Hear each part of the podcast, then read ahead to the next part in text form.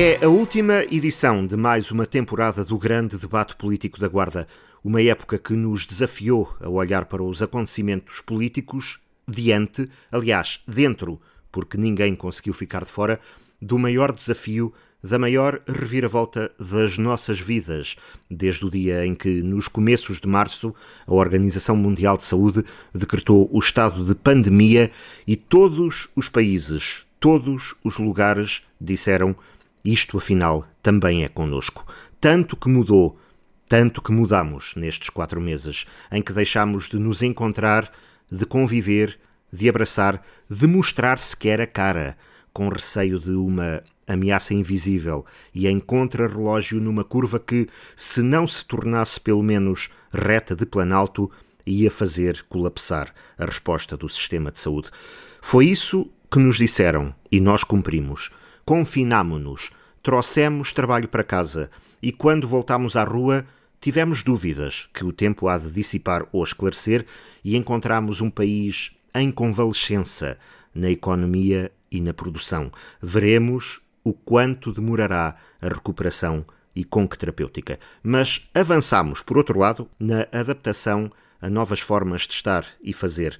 E a rádio procurou ser disso um exemplo não podendo receber os mais de 60 colaboradores em estúdio, com respeito para com eles próprios, em primeiro lugar, reinventámo-nos no formato sem deixar de seguir a matriz, sem perder a marca que nos distingue. E nada ficou por dizer.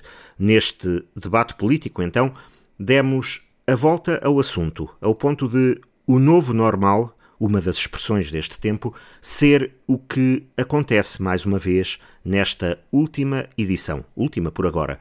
Estamos manhã cedo, a poucas horas de o programa ir para o ar, sexta-feira, a gravar por videoconferência, conciliando as agendas. Mudou a maneira de fazer, mas o exercício do quarto poder é o mesmo. Pedro Pires, Tiago Gonçalves, sejam bem-vindos e que reviravolta de temporada esta, até na política, mas se formos ao primeiro tema desta nossa edição, e é o tema que marcou a Semana Política, afinal, Tiago Gonçalves, nada de novo. Se na semana anterior estávamos aqui a assinalar a paz e a elevação com que decorreu a primeira das sessões da Assembleia Municipal desconfinadas, uma semana depois temos de concluir que já não foi exatamente o mesmo com a sessão do órgão deliberativo municipal de 30 de junho.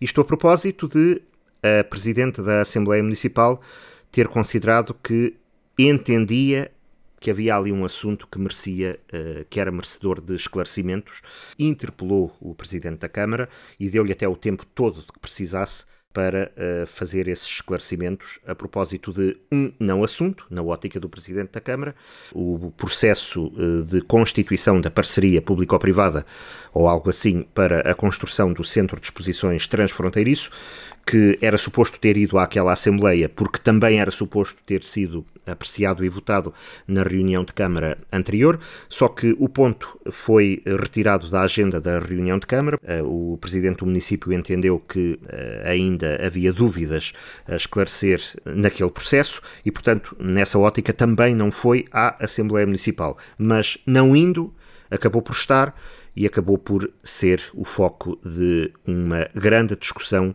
que marcou uma sessão que nós há uma semana acharíamos que seria curta, seria rápida, que seria uma espécie de posta restante uh, apenas para cumprir a lei, daquilo que ficou por dizer na anterior, mas não. E que Assembleia, Tiago Gonçalves? Sim, muito bom dia a todos.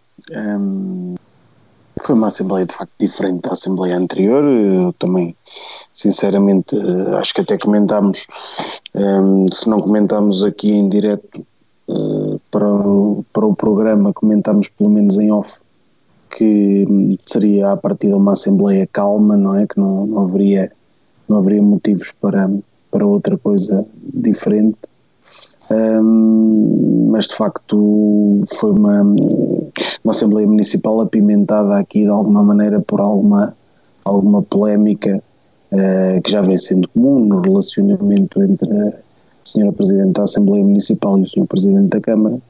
Um, e neste caso concreto, uh, com uma temática dominante, uma temática relacionada com o Centro de Exposições Transfronteiriço, que é uma temática que, aliás, vem sendo uh, geradora de, destas polémicas um, também entre a Sra. Presidente da Assembleia Municipal e o Sr. Presidente da Câmara. Recordemos, se quisermos recuar atrás no tempo, uh, aquilo que aconteceu na Assembleia Municipal de dezembro passado, a propósito da possível instalação também do Centro de Exposições Transfronteiriço no Parque Polis, que também, tal e como nesta situação, era um não assunto, também foi uma proposta que não chegou efetivamente à Assembleia Municipal, embora nesse caso tenha sido aprovada em, em reunião de Câmara, e neste caso não, não foi isso que aconteceu. Um, mas, portanto, isto para dizer que o Centro de Exposições Transfronteiriço tem estado aqui no cerne desta, desta polémica e desta um, eh, entre criada e, existente e alimentada uh, pelo, pela senhora Presidente da Assembleia Municipal e pelo senhor Presidente da Câmara. Sob esse ponto de vista, de facto, foi uma Assembleia muito marcada uh, por esse tema uh, e foi marcada por esse tema claramente, desde logo, porque é de certa forma inusitada uh, a interpelação da Senhora Presidente da Assembleia Municipal ao Senhor Presidente da Câmara com, com este objetivo, um, de esclarecer este tema. em específico, conferindo-lhe até tempo especificamente, como, como o Rui referiu, para, um, para responder e para esclarecer este ponto. Um, e também porque, nomeadamente da parte dos, dos, partidos da oposição, centraram grande parte do debate também em volta deste tema. Uh, isso é uma coisa que. Centraram parece... a partir do momento em que uh, a Presidente da Assembleia Municipal sim, o levou sim, para. Também despoltou. O despoltou, não é? Uh, e sobre esse aspecto também é importante referir, e eu acho que, que, começa a ser evidente, que, nomeadamente da parte do Partido Socialista, vai haver aqui uma aposta, não diria na monotemática, porque não é monotemática, mas em dois, três temas para atacar fortemente a, a, a gestão do, do Partido Social Democrata uh, nos destinos da autarquia. E esses dois ou três temas são claramente a Guarda Capital Europeia da Cultura. Esse é o tema neste momento dominante ao nível daquele que é o discurso político do Partido Socialista, e depois uh, quer-me parecer que, de facto, o Centro de Exposições Transfronteiriço, pela forma como correu esta Assembleia e por aquilo que foi dito, que será também um, um, tema, um tema dominante. Este, com mais algumas dificuldades, porque, neste caso, e o, e o António Monteirinho, o deputado António Monteirinho, presidente da Conselhia do Partido Socialista, uh, quis aqui misturar, de facto, uh, os, uh, os temas, dois, dois temas num só, desde a compra dos, dos terrenos, já ocorrido em 2001, até agora a este, este processo de constituição desta parceria com, a, com esta sociedade com vista à construção do Centro de Exposições Transfronteiriço, mas uh, de facto são dois temas diferentes uh, e um, eh, um deles, nomeadamente, pode cair em cima também aqui do Partido Socialista. Uh, mas de facto, a senhora Presidente da Assembleia Municipal, aproveitando uma interpelação do, do Presidente da Junta de Freguesia de Santana da Azinha, e diga-se que isto também já tinha a ver aqui com uma polémica que vem da última sessão da Assembleia Municipal de 19 de junho, mas que passou um bocadinho à margem. Um, nessa reunião, o presidente desta junta de freguesia tinha votado contra uh, as contas apresentadas pelo, pelo Executivo, o relatório de contas, ou a prestação de contas apresentada pelo município, e fez uma declaração de voto uh, explicando o porquê e, e dizendo que não tem sido não tem havido diálogo com o Presidente da Câmara Municipal e que não eram dadas respostas aos ofícios e depois também mereceu uma resposta, ou também mereceu uma resposta um, veemente uh, e dura da parte do Sr. Presidente da Câmara. Um, e nessa sequência, uh, de facto, o Presidente da Junta de Freguesia voltou, o Presidente da Junta de Freguesia voltou a interpelar o Presidente da Câmara Municipal e ao interpelá-lo uh, despoltou também este, este tema, fazendo algumas questões relacionadas com esta questão do, do centro de exposições um, transfronteiriço. Um, a partir daí, de facto, o que é que acontece? Isto, eu compreendo a posição do Sr. Presidente de Câmara de que isto é um, é um não assunto, no sentido de que não foi discutido ainda no Executivo, não há nenhuma proposta concreta apresentada uh, aos municípios, mas por outro lado, o tema, o tema em geral e o tema desde uh, que não deve ser misturado, mas desde a resolução do problema da aquisição pelo município da Guarda dos terrenos na zona do Rio Diz, à Sociedade Têxtil Manuel Rodrigues Tavares, até à, à putativa eh, construção do, do edifício eh, que albergará o Centro de Exposições Transfronteiriço. Todo esse tema é um tema que merece discussão pública e debate na Guarda. Isso, sobre isso também não tenho, não tenho grandes, grandes dúvidas.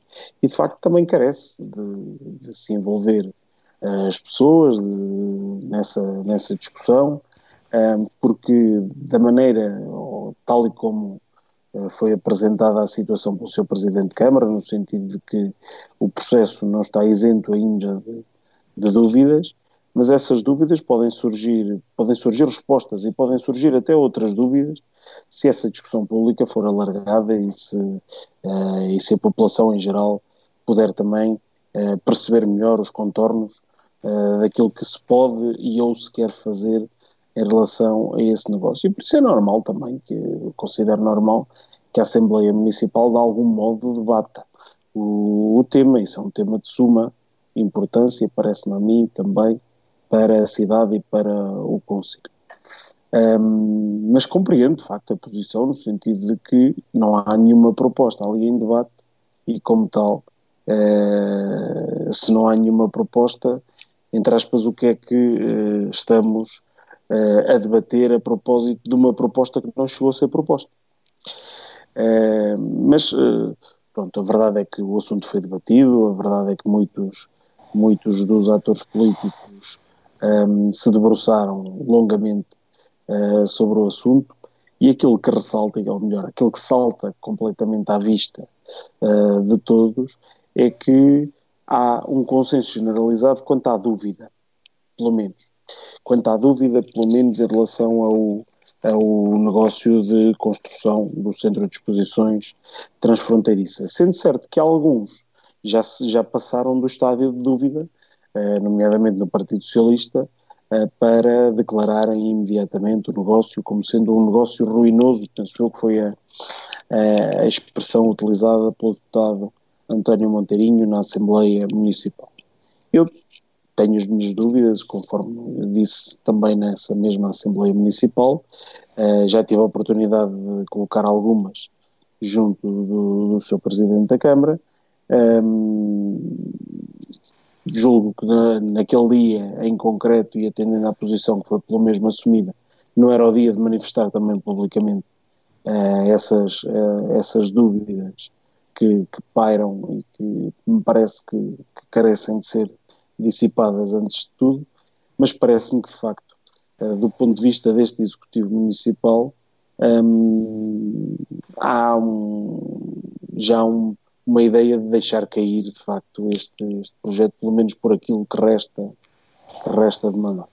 Ou bem que aparece uma solução uh, com contornos diferentes e que, e que pode uh, ser uma solução mais, mais uh, neste caso, pelo menos mereça a aceitação mais generalizada, seja da população, seja dos partidos com representação um, na Assembleia Municipal, ou parece-me haver aqui de facto uma, uma intenção de, de deixar cair, por um lado, uh, e por agora, este projeto e concentrar os esforços na defesa dos interesses do município em relação àquilo que é um negócio uh, da aquisição daqueles terrenos no, no Rio Diz, pelos quais a Câmara Municipal da Guarda já pagou 2 milhões de euros e não tem nada, absolutamente, ou melhor, não, é, não tem nada, tem, tem um pavilhão uh, que, foi anteriormente utilizado pela Sociedade Manuel Rodrigues Tavares,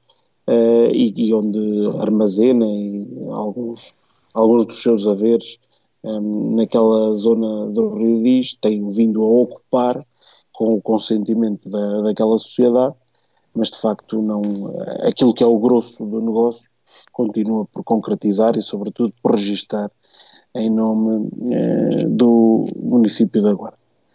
Um, e, portanto, parece-me que aquilo que vai acontecer é dar seguimento a um litígio judicial que se adivinha longo, uh, também infelizmente, uh, adivinha-se longo, uh, moroso e, e nesse, sob esse aspecto dificilmente acautelará também alguns interesses. a justiça, para também ser justiça, convém que seja célere, não é? Porque, de facto, o arrastar no tempo de algumas situações é sempre algo que, que lesa os interesses e num caso concreto do município da Guarda. Estamos a falar de uma coisa que tem 20 anos uh, e que pode caminhar para se resolver aos 30 de, desde, que, desde que foi criado. E, e, claro que isso não, não é bom para ninguém mas é como também tive a oportunidade de dizer na Assembleia Municipal é uma das vias possíveis da resolução, tal como este negócio, tal e como estava configurado para a construção do centro de exposições transfronteiriço também poderia ser outra via, uh, pela via negocial nesse caso, de, de resolução do, da mesma questão. Uh, e pronto, e não, não todas elas e outras que virão eventualmente no futuro são vias alternativas e aquilo que eu particularmente defendo é isso, é que do ponto de vista do Executivo Municipal haja uma defesa uh, sempre intransigente daquilo que são os interesses uh, do município, é isso que é mais importante, parece-me a mim, uh, na ótica dos, dos municípios do Conselho da Guarda. mas de facto foi o tema, foi se calhar aí, o, além de mais do que tema dominante propriamente, foi o tema que marcou completamente, de alto a baixo, esta última Assembleia Municipal antes deste período de verão. Um, e adivinha-se, mais uma vez ficou patente também uh, nesta Assembleia Municipal um relacionamento conturbado entre o Sr. Presidente da Câmara e a Sra. Presidente da Assembleia Municipal. Um, e, e, e creio, e eu volto a referir, e voltarei sempre a referir, independentemente de já não ter neste momento, e este é, é o primeiro programa que temos depois de, de cessarem as minhas funções como Presidente da Comissão Política de Secção do, do PSD aqui no Conselho, mas mantenho precisamente a mesma posição, ou seja, uh, aquilo que aconteceu não foi de modo algum agradável, não é de modo algum agradável. Uh, mantém, quem... uh, mas mantém a coordenação da bancada parlamentar do PSD, vai mantê-la, claro. Sim, sim, sim. Sim, até, até ver, enquanto, não, enquanto os meus pares uh, não me retirarem essa confiança, por agora mantenho e cumprirei, como sempre disse, sou de cumprir os mandatos até ao fim.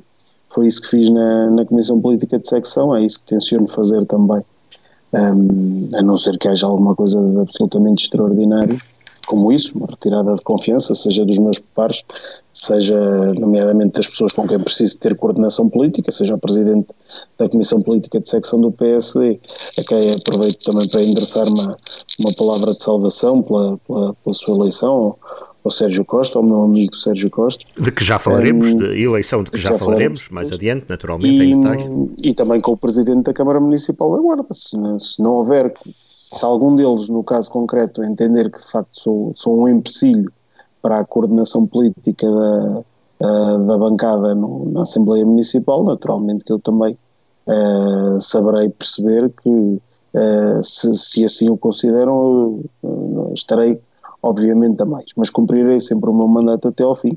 Uh, isso é uma, uma, uma evidência e, e, e, tenho a impressão que essa situação poderá não se colocar um, ehm, até ao final do mandato, até quer com uh, quer do ponto de vista, acho que do ponto de vista daquilo que é a atuação da bancada na Assembleia Municipal, ela tem corrido uh, com, com os seus quês, naturalmente, que acontecem numa bancada que tem mais de 60 uh, eh, elementos, mas uh, e com visões muito próprias e distintas e diferenciadas sobre, sobre também esta, esta situação política particular que se vive no Conselho da Guarda, mas tem sido uma bancada interventiva e que, que tem, tem sempre apontado uh, e, no essencial e está coordenada no essencial também com aquilo que é a, a atuação do município e, portanto, sob esse ponto de vista, parece-me que não se levantarão particulares uh, problemas. Mas dizia eu que, de facto, é esta situação relacionada com, com este conflito ou esta animosidade entre o Sr. Presidente da Câmara e a Sra. Presidente da Assembleia Municipal é naturalmente desagradável para quem é eleito nas listas com ambos. Ou seja, as pessoas que fazem parte da bancada do PSD não gostam naturalmente de sentir que, é, que estão ali num, numa espécie de encruzilhada uh, na qual foram colocados uh, por situações que, que, que são uh, absolutamente alheios. Um, alheios e alheias, neste caso. Um, e por isso volto a dizer e volto a repetir e, e farei sempre um apelo para que as coisas sejam discutidas, sobretudo internamente, que não haja necessidade uh, de, em, em, praça pública, mostrar de alguma maneira a existência de alguma fratura uh, a este nível e que haja capacidade para ver esta contenção uh, que, mais uma vez, não existiu nesta Assembleia Municipal e a senhora Presidente da Assembleia Municipal, nesse aspecto, um, uh, abriu de algum modo uh, a hostilidade com interpelando diretamente o Presidente de Câmara num, num ato e num, uh, sobre, um, sobre um determinado assunto, numa situação que me parece a mim, poder-me afalhar a memória, mas parece-me que não, não terá existido em outra circunstância um, da história política democrática uh, das autarquias locais uh, aqui no, no, nosso Conselho. Um, uh, e eu compreendo, de facto, também tenho que dizer, compreende-se de facto a importância do tema, compreende-se um, que o tema tenha sido suscitado, já não se compreende tão bem, atendendo à história política, como estou a dizer, uh, que seja a própria Presidente da Assembleia Municipal e não uh, as bancadas a interpelar diretamente o seu Presidente da Câmara com este objetivo político de discussão deste, deste tema. Esta interpelação, Tiago Gonçalves, não foi previamente concertada com os uh, grupos parlamentares? Uh, Cidália Valbon fez aquela interpretação por conta e risco e em nome individual? Sim, quer dizer, pelo menos nada disso foi, foi articulado comigo, julgo eu que também não foi articulado com as, com as demais bancadas, aliás. Aquilo, até lhe posso dizer que é, é comum, é, e eu ouvi isso também na, na peça da, da Rádio Altitude, e dizer-lhe isto. É, comum, e eu nesse momento, até quando houve essa interpelação, até me encontrava fora da sala, um, é, da qual tinha saído, porque tinha percebido que o discurso do seu Presidente da Câmara estava a chegar ao fim e aproveitei para sair, para me ausentar da sala para, para tratar de assuntos uh, de natureza pessoal que, relacionados com chamadas que estava a receber e que tinha que devolver e que entretanto saí, saí durante esse período à, à rua para, para o fazer, percebendo de facto que a intervenção estava no, no seu final. E quando a intervenção, e isso acontece muitas vezes, ou seja, desde que temos este modelo de funcionamento da Assembleia Municipal, é normal o Sr. Presidente da Câmara não dar resposta a todas as questões que se colocam no período antes da ordem do dia, na intervenção que faz no período antes da ordem do dia, e depois dar-lhes resposta a seguir quando eh, se colocam os assuntos de interesse geral municipal, nos termos lá desse ponto da ordem do dia, que agora eh, também se utilizou a partir de 2017 eh, e se colocou no regimento desta Assembleia Municipal. Portanto,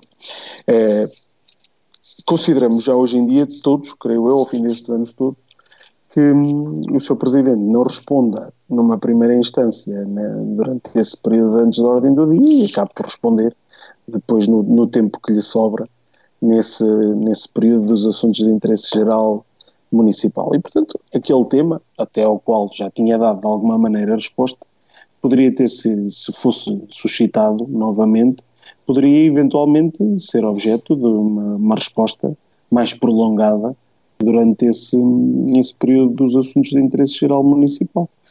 Uh, pronto, e a verdade é que não. E foi, foi suscitado, foi suscitado, nomeadamente, por uma intervenção também da, que, já está, que já estaria preparada, segundo pareceu, também do, do CDSPP para esse ponto, e portanto obrigaria sempre o Sr. Presidente da, da Câmara a uma resposta mais prolongada sobre essa, sobre essa situação. E por isso, olha, quando cheguei à sala novamente, uh, depois de devolver ali as duas ou três chamadas que, que fui devolver uh, quando me ausentei da, da sala, nem percebi muito bem, uh, para ser sincero, nem percebi muito bem o que é que estava a acontecer.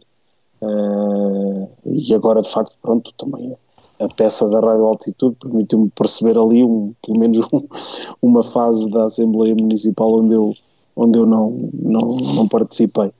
Um, mas é, sob esse ponto de vista, uh, sobretudo aquilo que eu, que eu realço é isso, é, é eu, este, mais uma vez o Centro de Exposições Transfronteiriços esteve no CERN aqui de um, de um desentendimento entre os dois titulares dos dois órgãos uh, autárquicos, Câmara Municipal e Assembleia Municipal. É pena, e eu lamento, lamentarei sempre que isso assim tenha uh, sucedido. Uh, há, de facto, oportunidades de, do ponto de vista interno, promover essa discussão e evitar que, que estas coisas aconteçam em plena Assembleia Municipal. E eu gostaria, de facto, que o diálogo e a concertação fossem por esse por esse caminho, coisa que, eh, mais uma vez, ficou, ficou demonstrada depois de uma Assembleia Municipal em que correu, correram as coisas tudo bem, eh, eh, uma Assembleia Municipal que julgo, do ponto de vista do debate político, até pela elevação com que todos os agentes políticos se comportaram, acho que enobreceu a política da Guarda, mas ao fim de 11 dias como se costuma dizer, e perdoem uma expressão, borrou-se a pintura toda. Uh, de facto, um, eh, não foi, pronto, não, não, não me parece que até o tom das, das intervenções, nomeadamente entre os, entre os titulares dos dois órgãos, não me parece que o tom do eu mando na Câmara, eu mando na Assembleia, que seja um tom adequado e que efetivamente enobreça a, a forma de estar e de fazer política na nossa cidade não, não, não, não, não me agradou, efetivamente, e julgo que quando estou a dizer isto uh, também estou, uh, estou a assumir o sentimento que é o sentimento da, da bancada que, que lidero e que de facto as pessoas não ficaram satisfeitas de facto de ver mais uma vez esta, esta fratura exposta à luz do dia. Quando defende que o assunto devia ter sido ou deve, deve ser um, debatido e esclarecido internamente, Uh, Refere-se, por exemplo, à reunião preparatória uh, desta Assembleia no, no, na bancada do PSD. Este tema foi aflorado, foram dadas explicações pelo Presidente da Câmara, foram, por outro lado, pedidas estas explicações pela Presidente da Assembleia, presumindo que esteja presente nessas reuniões preparatórias, uma vez que antes de Presidente da Assembleia é eleita pelo PSD? Bem, hum, eu não sei de que ponto de vista me posso referir a isso? As reuniões preparatórias são reuniões preparatórias e, portanto, não. Uh, nós queria também trazer aqui para a luz do dia. De facto, a senhora Presidente da Assembleia Municipal participa dessas reuniões preparatórias. Um, é uma. Uh, é uma. Parece-me perfeitamente normal, como o Rui está a dizer, é eleita pelo, pelo Partido Social Democrata. Essa não foi, nomeadamente também no mandato anterior, não foi a postura adotada pelo Presidente da Assembleia Municipal, pelo professor Fernando Carvalho Rodrigues, que foi sempre convidado para ir a essas reuniões de preparação, mas optou sempre por não, uh, por não comparecer e por não estar presente. Uh, no caso da, da Presidente da Assembleia Municipal, a doutora Cidália Valbon, uh, desde o início, e até porque foram coisas que nós, penso que alguns dos elementos que estavam anteriormente na bancada suscitaram desde o início e pediram uh, para, para, para, estar presente e para participar de facto dessas, dessas reuniões.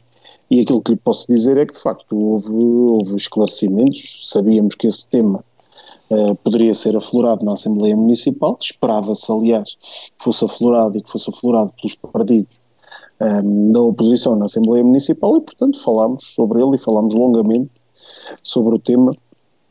Um, ehm, foram pedidas, uh, foram suscitadas algumas dúvidas, foram pedidas algumas explicações. O Sr. Presidente alongou-se uh, bastante até sobre, sobre esse tema nessa, nessa reunião e, e, eu, pela minha parte, julgava o assunto relativamente esclarecido.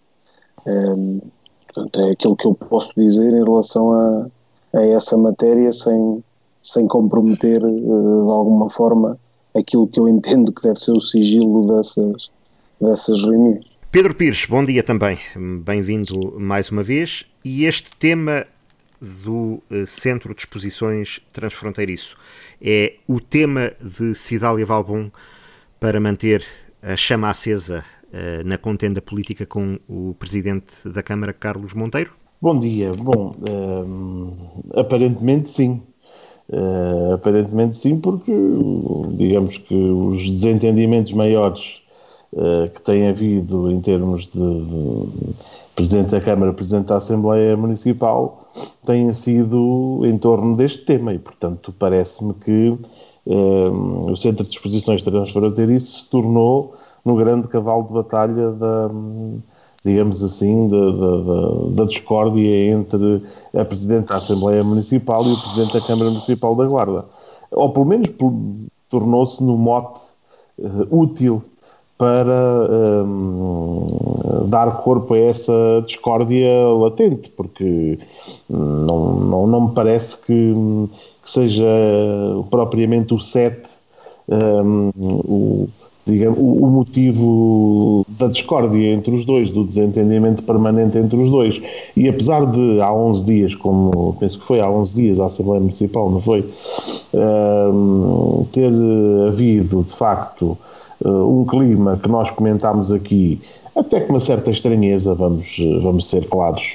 Uh, estranhámos que a última Assembleia Municipal tivesse decorrido da forma eh, como correu. Uh, embora todos estivéssemos aqui uh, elogiado e, até tivéssemos ficado sensibilizados pela forma como politicamente e, e institucionalmente os dois se relacionaram na, na, Assembleia Municipal, a verdade é que nenhum de nós conseguiu, penso eu, esconder aqui algum espanto com a forma como as coisas correram. E, sinceramente, da minha parte, uh, sempre tive esta ideia de que uh, aquela, aquela sensação de, de, pacificação entre, entre, entre as hostes um, eh, seria sol de, de pouca dura.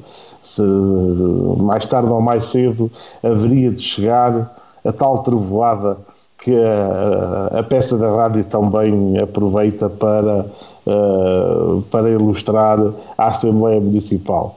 E, portanto, a, a verdade é que uh, há aqui algumas, uh, algumas notas importantes. O Tiago fez aqui um relato enquanto nosso enviado especial à Assembleia Municipal, não é? Pela, pela representação que tem e pela, pelas funções que desempenha na Assembleia Municipal e no grupo parlamentar. Eu apenas posso cingir-me àquilo que, que ouvi pela, pela peça da rádio e por, por aquilo que fui ouvindo também um, de alguns participantes da Assembleia Municipal um, relativamente a algumas destas matérias, uh, mas a verdade é que um, este clima, e, e, já lá vamos à Assembleia, este clima uh, que o Tiago referia aqui bem numa expressão que a mim também me ficou no ouvido, do aqui mando eu, ali mandas tu, uh, não é um clima que favoreça a guarda, não é um clima que, que mereça, digamos assim, a, a, a nossa concordância, nem que mereça uh, o apoio, porque e a peça da rádio também penso que termina aí bem, a meu ver. Nem parece que, que os dois protagonistas, uh, Presidente da Assembleia Municipal e Presidente da Câmara Municipal, foram eleitos na mesma candidatura, no mesmo programa eleitoral, na mesma, no mesmo projeto político uh, do PSD e da Guarda Confiante e do projeto Guarda Confiante. Não parece. Parece que uh, quem quer aqui assumir um papel de oposição, ou que apresenta a Assembleia Municipal, quer aqui assumir uh, claramente um papel da oposição. Uh, e, e, eu, na última, no último programa, referi o seguinte: que, que, o Tiago não concordou comigo e provavelmente vai voltar a não concordar, mas tem a ver com a questão da Assembleia e da marcação da Assembleia, uh, do figurino desta Assembleia, de não se ter realizado toda no mesmo dia, por exemplo, um, e o facto de ela ter sido marcada para depois do ato eleitoral do, do, do PSD da Conselhia do PSD. Isto faz-me ter aqui também uma leitura política de que a última Assembleia foi para ver o que é que isto dava. E uh, resultados eleitorais conhecidos e percebida ou percepcionada pela Presidente, Presidente da Câmara, uh, pela Presidente da Assembleia Municipal, relativamente ao Presidente da Câmara, uma certa fragilidade que na sua opinião, poderia ter eh, decorrido do ato eleitoral, eh, quis aproveitar para dar a pancada eh, e para tentar ainda fragilizar mais a posição política do Presidente da, da Câmara. E diga-se de passagem, e por muito que queiram fazer de conta que não foi assim, para quem está de fora, fica a clara percepção de que há aqui uma articulação entre o Presidente da Junta de Santana da Azinha e a Presidente da Assembleia Municipal. Fica claro, uh, para mim fica muito claro que não foi completamente inocente uh, este, este mote que foi dado uh, pelo Presidente da Junta de Santana da Azinha sobre a questão do Centro de Exposições Transfronteiriço. Ouvindo-se a intervenção, até se percebe, uh, pelo menos eu assim entendi, até se percebe que o Presidente da Junta não está bem dentro do, do, do, do assunto que está a dizer. Uh, Percebe-se ali o tom de uma certa encomenda, porque, no, no, no, fundo, no encadear da sua intervenção, aquilo surge ali quase como uma coisa que parece eh, externa ao conteúdo da própria intervenção. E depois eh, nota-se claramente, só não vê quem não quer, que a Presidente da Assembleia Municipal, quando interpela o Presidente da Câmara, o faz uh, munida de informação muito concreta, de uma organização de pensamento uh, bem estruturada, uh, as perguntas que faz, o, a cronologia que apresenta dos factos relativamente uh, àquela questão do Presidente da Câmara ter anunciado em 2019 que o problema do terreno estava resolvido, não sei, portanto, tudo é, tudo é muito cronologicamente bem uh, apresentado, às perguntas que faz concretamente sobre o processo em que se nota que aquilo foi levado, ou melhor, que o assunto já estava previamente estudado, porque há uma diferença quando nós falamos de uma forma improvisada, não conseguimos, uh, uh, claro que há há todos, de pessoa para pessoa, isso varia, mas por muito bem preparado que esteja um político ou um protagonista político com, como a Presidente da Assembleia Municipal, é sempre difícil que ter um discurso encadeado e, e, e, e, digamos, organizado daquela maneira como foi ali apresentado nas, na interpelação que faz ao Presidente da Câmara, sem que isso já tivesse visto, vindo uh, previamente preparado para aquela sessão. E, portanto, a mim, eh, claramente me parece que há aqui uma estratégia, ou que foi definida uma estratégia de eh, agudizar o processo de fragilização do Presidente da Câmara, ou seja, aproveitar o facto de que Uh, uh, Sérgio Costa tinha, tinha acabado de ganhar as eleições uh, à Conselhia e tirar proveito político disso para ainda fragilizar mais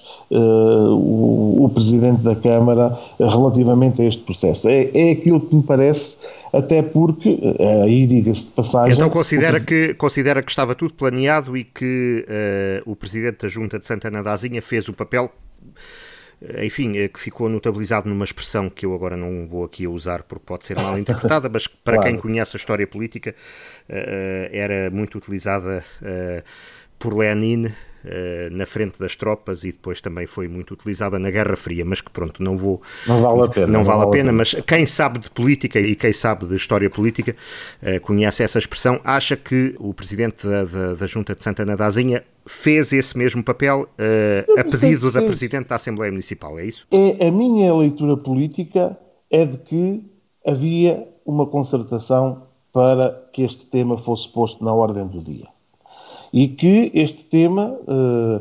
Pedro, mas eu acho que, independentemente disso, e compreendo aquilo que está a dizer em relação à preparação do discurso da senhora Presidente da Assembleia Municipal.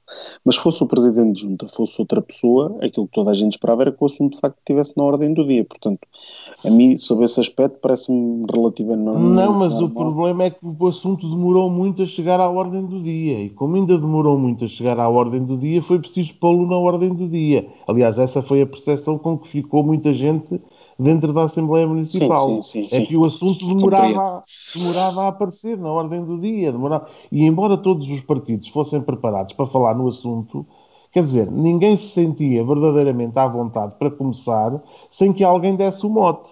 Porque não havia verdadeiramente um motivo político para levar o assunto à Assembleia Municipal, tendo em conta que ele ainda não tinha sido discutido no Executivo Municipal. E acho que toda a gente tinha percebido isso.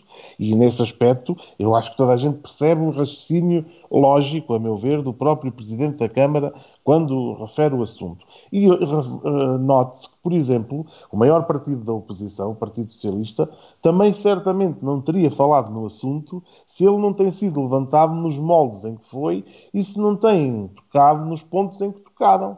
Porque, se assim fosse, o Partido Socialista certamente teria tido a oportunidade de avançar com o assunto mais cedo. E como me parece que o assunto tardava a aparecer, eh, eu, sinceramente, em política eh, pode haver coincidências, eh, mas eu acho que não há coincidências. Normalmente em política as coisas preparam-se, organizam-se e as estratégias uh, estruturam-se, montam-se e executam-se. E aquilo que me parece é que uh, poderei estar a, a, ver além daquilo que é, que é razoável, se assim quiserem, mas uh, em política há sempre que desconfiar. E aquilo que me parece, como alguém que vê de fora, é que aquilo foi tudo muito bem orquestrado, ou seja, estava... E repare que a insistência da Presidente da Assembleia Municipal, responda lá ao Sr. Presidente de Santana da Azinha, uh, responda lá, Sr. Presidente da Câmara, ficou por lhe responder. Aí é que se desmascarou, a meu ver, a estratégia toda. Se a Sra. Presidente da Assembleia Municipal não tem feito esta insistência uh, objetivamente uh, focada no Presidente da, Assembleia, da, da, da, Junta de Santana da Azinha, se calhar não tinha sido denunciada a estratégia. Se por e simplesmente dissesse, olha, sobre o 7 não respondeu. Mas é que houve aqui um foco, se pensarem, se refletirem bem. Mas cabe, eu... a, cabe ao Presidente da Assembleia Municipal, seja quem for, eh, fazer essa interpelação. Eh, não respondeu à pergunta daquele oh, oh, deputado. Eu acho que isso até fica mal a um presidente da, de uma, da mesa de uma Assembleia, seja ela da, de uma Assembleia Municipal, seja ela uma Assembleia de Freguesia. Eu sou presidente da Assembleia de Freguesia de Gonçalo e jamais, jamais entraria num processo em que diga lá ao, Sr. Presidente, faça favor de responder ao, ali ao, ao vogal A, B ou C Quer dizer, não, não, não faz sentido absolutamente nenhum. O presidente da, da, da, mesa é um moderador. E o presidente da mesa, a partir do momento em que assumiu esse papel de moderador, tem que se conter e tem que perceber que o seu papel de deputado fica diminuído. Temos que olhar para as coisas como elas são. Uh, o seu papel de deputado fica diminuído porque, uh, quer dizer, o moderador não pode ser ao mesmo tempo moderador e interveniente. Quer dizer, isto é como em qualquer. Estamos num, numa conferência, uh, convida-se alguém para moderar até depois essa pessoa de repente sai do papel de moderador, senta-se no, no papel de, de, de interveniente e volta de orador e volta para o papel de moderador. Isto não faz absolutamente sentido nenhum. Só aqui no quarto poder é que temos flexibilidade de, de papéis. Sim, está bem. Mas, mas é um modelo mas completamente diferente, claro. Mas, mas, oh, oh, mas, vamos olhar para isto com, com, com, com com, com a seriedade. E não fomos eleitos pelo povo, que se entende. E não fomos, exatamente. Claro, como é óbvio. Mas é preciso perceber que o, o, Presidente da Assembleia Municipal é, é, o mesmo que agora vermos, por exemplo, o Presidente da Assembleia da República, de repente levanta-se da, da cadeira de Presidente da Assembleia da República e vai ao plenário falar porque lhe apeteceu intervir sobre um tema uh, qualquer que está em discussão. Dizer, Ou diz ao Primeiro-Ministro, o senhor responda ali ao deputado, ali ao deputado, ao deputado André Silva faz, do PAN, faz favor. Isto não faz sentido absolutamente nenhum. É, é, eu acho que as pessoas, quando aceitam determinado tipo de cargo, têm que perceber é, que esse cargo tem um conjunto de exigências. E, e, e, e Cidália Valbon tem que perceber que, sendo Presidente da Assembleia Municipal, não pode ser ao mesmo tempo Presidente da Câmara, não pode querer ser ao, ao mesmo tempo Presidente da Câmara, não pode querer ao mesmo tempo mandar no Executivo, não pode querer ao mesmo tempo mandar nos deputados, não pode querer ao mesmo tempo controlar tudo, porque a Presidente da Câmara também não manda verdadeiramente na Assembleia, a Presidente da Assembleia Municipal também não manda verdadeiramente na Assembleia Municipal. A Presidente da Assembleia Municipal é tão só uma moderadora da mesa e dos trabalhos. Mais nada. Tem como obrigação cumprir e fazer cumprir o regimento da Assembleia Municipal. Mais nada. A partir daí, o trabalho é dos senhor, das senhoras e dos senhores deputados. É para isso que eles lá estão. Agora, se eh, a Presidente da Assembleia Municipal quiser uh, constantemente estar a sair do papel de Presidente da Assembleia e saltar para o papel de deputada, quer dizer, isto não faz absolutamente sentido nenhum que deixe o cargo de Presidente da Assembleia e que passe para a bancada e que na bancada depois faça o papel da oposição que quiser fazer ao Presidente da Câmara. Agora, não pode é servir-se do cargo de Presidente da Assembleia Municipal para exercer algum tipo de autoridade que queira, eh, de alguma forma, diminuir ou afrontar uh, o poder executivo. Porque a senhora Presidente da Assembleia Municipal, que tantas vezes fala na separação do poder executivo e do, poder da Assembleia Municipal, tem que perceber também qual é o seu lugar, qual é o papel que ocupa e uh, uh, aquilo que esse papel lhe exige. E o papel de moderador de uma Assembleia Municipal exige, acima de tudo, isenção. E, e aqui já nem se exige só a, isenção relativamente a todos os partidos. Isenção relativamente aos dois PSDs. Uh, eh, porque, no fundo, é isso que também não há aqui.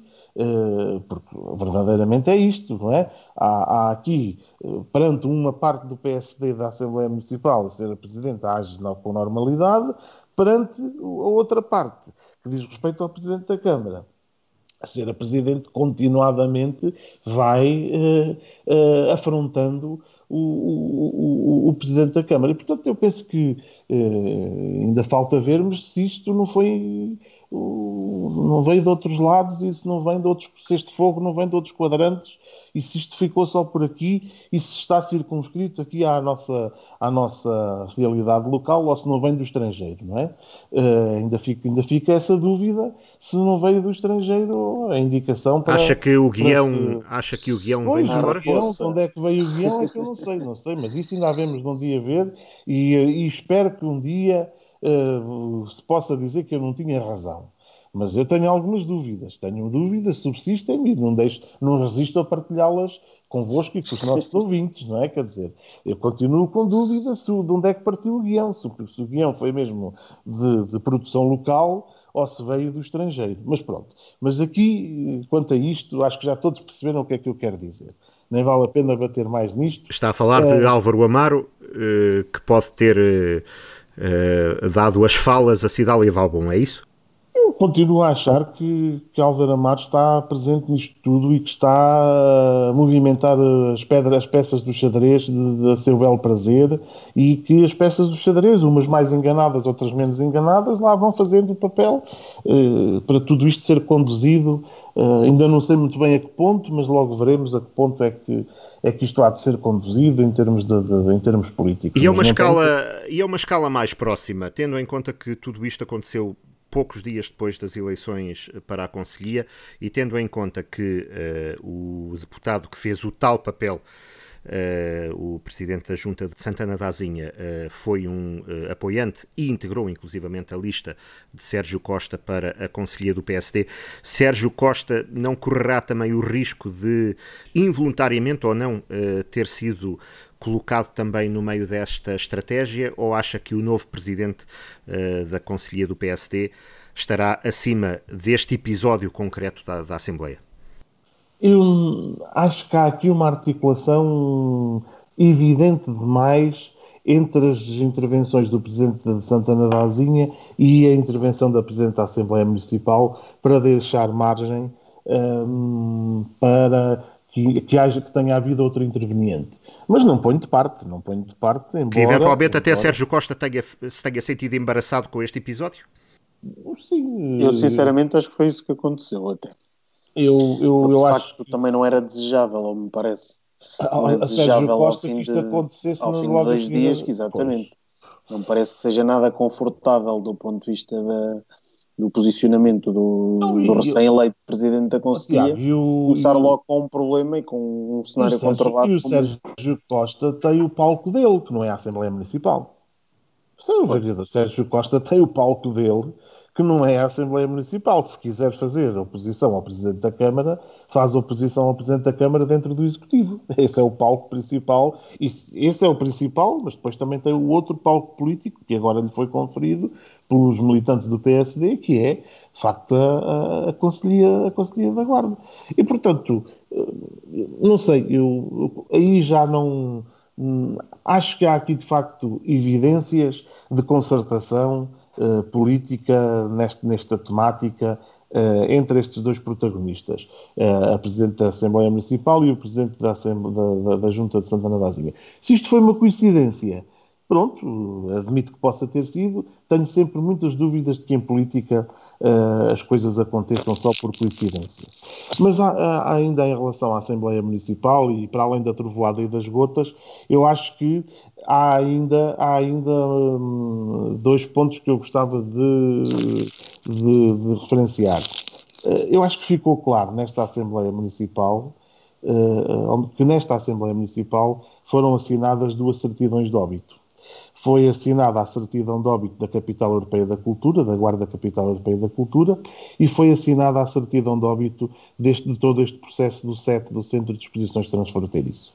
Quando eu digo foi assinada a certidão de óbito do Centro de Exposições Transfronteiriço, é porque uh, já não há margem para muito mais, atendendo a que um, ficou aqui uma certa desconfiança uh, pelo facto de o Presidente da Câmara ter retirado, e não há dúvidas, não é?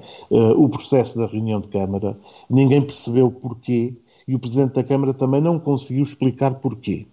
E isto é que foi mortal. Foi isto que determinou, foi a causa, foi a, a causa da morte do processo, foi exatamente esta não explicação cabal do porquê. Uh, porque o que é que fica, o que é que nós podemos retirar em termos de conclusão política? A conclusão que podemos retirar é que, das duas, uma, ou havia falta de segurança no processo, do ponto de vista da, da forma como ele estava organizado e do ponto de vista como ele estava montado uh, para, para, para, para que pudesse ir uh, em frente, ou então a segunda questão que fica aqui em aberto é, in, e esta, esta aqui é muito grave do ponto de vista político, é a incerteza na votação dentro do Executivo. A incerteza na votação, ou seja, o Presidente da Câmara não estar assim tão confiante de que uh, o processo pudesse passar uh, na reunião de Câmara ou que, eventualmente, já aconteceu no passado muito recente, e sobre este assunto penso eu também, um vereador à última hora faltasse à reunião de Câmara para não ter que votar o processo e para não ter que se comprometer uh, com com, com o processo do SET. Faltaram dois, concretamente. Faltaram o uh, antigo e o atual vice-presidente, Sérgio Costa e na Vítor Amaral. Na, na última, última, na última em dezembro, em dezembro. sim. E, portanto, que era também sobre este, que era também polémica e também sobre este assunto. E, portanto, fica aqui... E, portanto, numa, num executivo onde certos, certos, certos, uh, o Presidente da Câmara só com, poderia contar com quatro não contando eventualmente com Sérgio Costa, com Sérgio para, Costa, claro, para este não, processo. Ninguém, ninguém, ninguém, pensaria nisso, não é? Bastava que um se ausentasse, invocando uma, para o processo uma não razão passar. qualquer. Mas para não passar, não, não diria que é assim, porque mesmo 3-3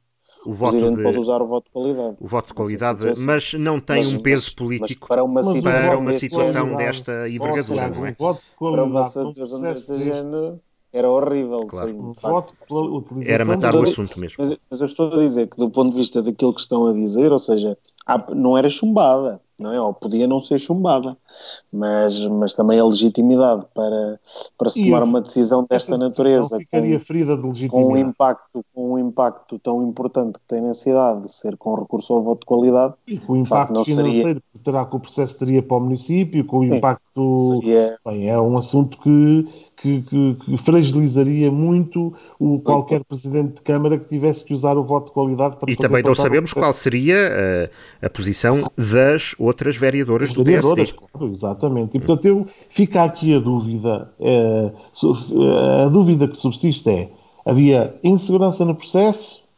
ou havia um, um, um receio de que à última hora uh, o processo não passasse politicamente no Executivo. E, portanto, uh, tudo isto uh, acabou por trazer aqui algum, alguma desconfiança, quer dizer, alguma desconfiança de, relativamente ao processo. E é natural que, enfim, uma parte de, dos interessados no, no, no, processo em termos políticos quisessem que o assunto não fosse à Assembleia Municipal, e é natural que uma outra parte dos interessados no processo político um, quisessem aproveitar uh, esta desconfiança que ficou para, uh, uh, digamos assim, uh, levar o assunto à discussão, sabendo de antemão que seria o mote que os outros partidos esperariam, porque repare-se, o Partido Socialista também não estaria muito confortável para falar no assunto à partida, não é? Tendo em conta os antecedentes, tendo em conta os antecedentes do processo que, do terreno. Que eu digo muito com muita franqueza, eu sobre isso também não poderei deixar de o dizer. Eh, o Partido Socialista não está à vontade, mas eh, não está à vontade, mas eu acho que ainda falta dizer alguma coisa sobre o assunto. Eh, porque não pode ser. Há aqui um argumento do PSD que também tem que ser de alguma forma contra, contraposto, que é, é o seguinte: se é verdade que o processo teve início em 2001 uh, eh, com, com a Presidente da Câmara, Maria do Carmo Borges, também não A seis é, dias das eleições autárquicas de 2001. Tam, também não é menos verdade que uh, depois, e que depois foi concluído com Joaquim Valente, não é? Que, se, segundo ouvimos na peça, eu não sei se, se isso corresponde exatamente Sim, a última, a última tranche do pagamento foi feita em junho de 2013. Agora, se contabilizarmos, agora, se contabilizarmos estes 20 anos, não é? Nestes 20 anos estão 7 do PSD. E, portanto, é importante também que consigamos perceber porque é que o PSD, eh, a partir de 2013, não se empenhou em resolver o problema. Porque é que isto esteve na gaveta tanto tempo. Quer dizer, não, não, não vale a pena virem dizer-me que não sabiam, porque isso não, essa não cola. A partir do momento em que um, um executivo assume funções, tem a obrigação de saber a verdadeira realidade uh, do município e de ir ao encontro dela e, de, e, aliás, era público na cidade e o Tiago até o referiu, inclusivamente o espaço até estava ocupado pela Câmara Municipal uh, e, portanto, era público aquilo que estava a acontecer e que o negócio tinha sido feito, até porque toda a gente conheceu a intenção de que de se alargar o polis na altura, naquela altura, para aquela, para aquela zona. Uh, e, portanto, o que não se entende, e é este o argumento que o partido que falta utilizar ao Partido Socialista, quando é acusado de uh, ter desenvolvido este, este negócio e este processo uh, desde 2001 até agora, é preciso que ver que isto está há 20 anos, mas está há 7 anos nas mãos do PSD para resolver. Portanto, mas, mas com esta nuance, não é, Pedro? Não, está bem, tudo foi desenvolvido, está. pensado, mas pago. Porquê, mas porquê é que esteve estes 7 anos sem se falar no assunto? Porquê é que esteve estes sete anos tudo caladinho, em surdina? Porquê é que só agora é que de repente o assunto vem à baila? E porquê é que só agora é que surge o processo contra a empresa? É, quer dizer, é preciso fazer esta, esta, esta, esta, leitura política toda, não é? Quer dizer, há aqui, esta é que é a verdade. Uh, estes sete anos são da responsabilidade do PSD. E nesse aspecto, eu acho que o António Monteirinho teve razão naquilo que disse. Uh, o passado já foi julgado.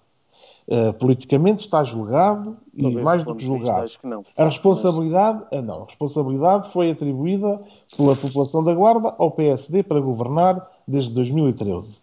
A partir de 2013, o que o povo da Guarda esperaria era que aquilo que não estava eventualmente bem feito fosse corrigido. E o PSD teve sete anos para corrigir um problema e assobiou para o ar. Esta é que é a verdade. Andou sete anos a assobiar para o ar. E depois atira as culpas para cima do PS e fala em 20 anos como se esses 20 anos fossem uma responsabilidade única do PS, sabendo de antemão, os factos estão à vista, de que houve sete anos desses 20 em que o PSD tinha o problema em mãos e simplesmente continuou a assobiar para o lado. Portanto, esta responsabilidade eu acho que também tem que ser imputada a estes sete anos de mandato, porque nós não podemos andar continuamente. Este é o discurso do Sérgio Costa, eh, decalcado do Álvaro Amar de 2013 que eu espero que não volte a ser o discurso vigente, o discurso do regime, que é o discurso de atirar as culpas ao Partido Socialista, o discurso, o discurso de dizer que o Partido Socialista é culpado de tudo aquilo que de, de mal aconteceu na cidade da Guarda, uh, e depois uh, fazer de conta que estes últimos sete anos foram sete anos paradisíacos, em que tudo o que aconteceu na Guarda foi bom, maravilhoso ou, ou, qualquer coisa assim assim.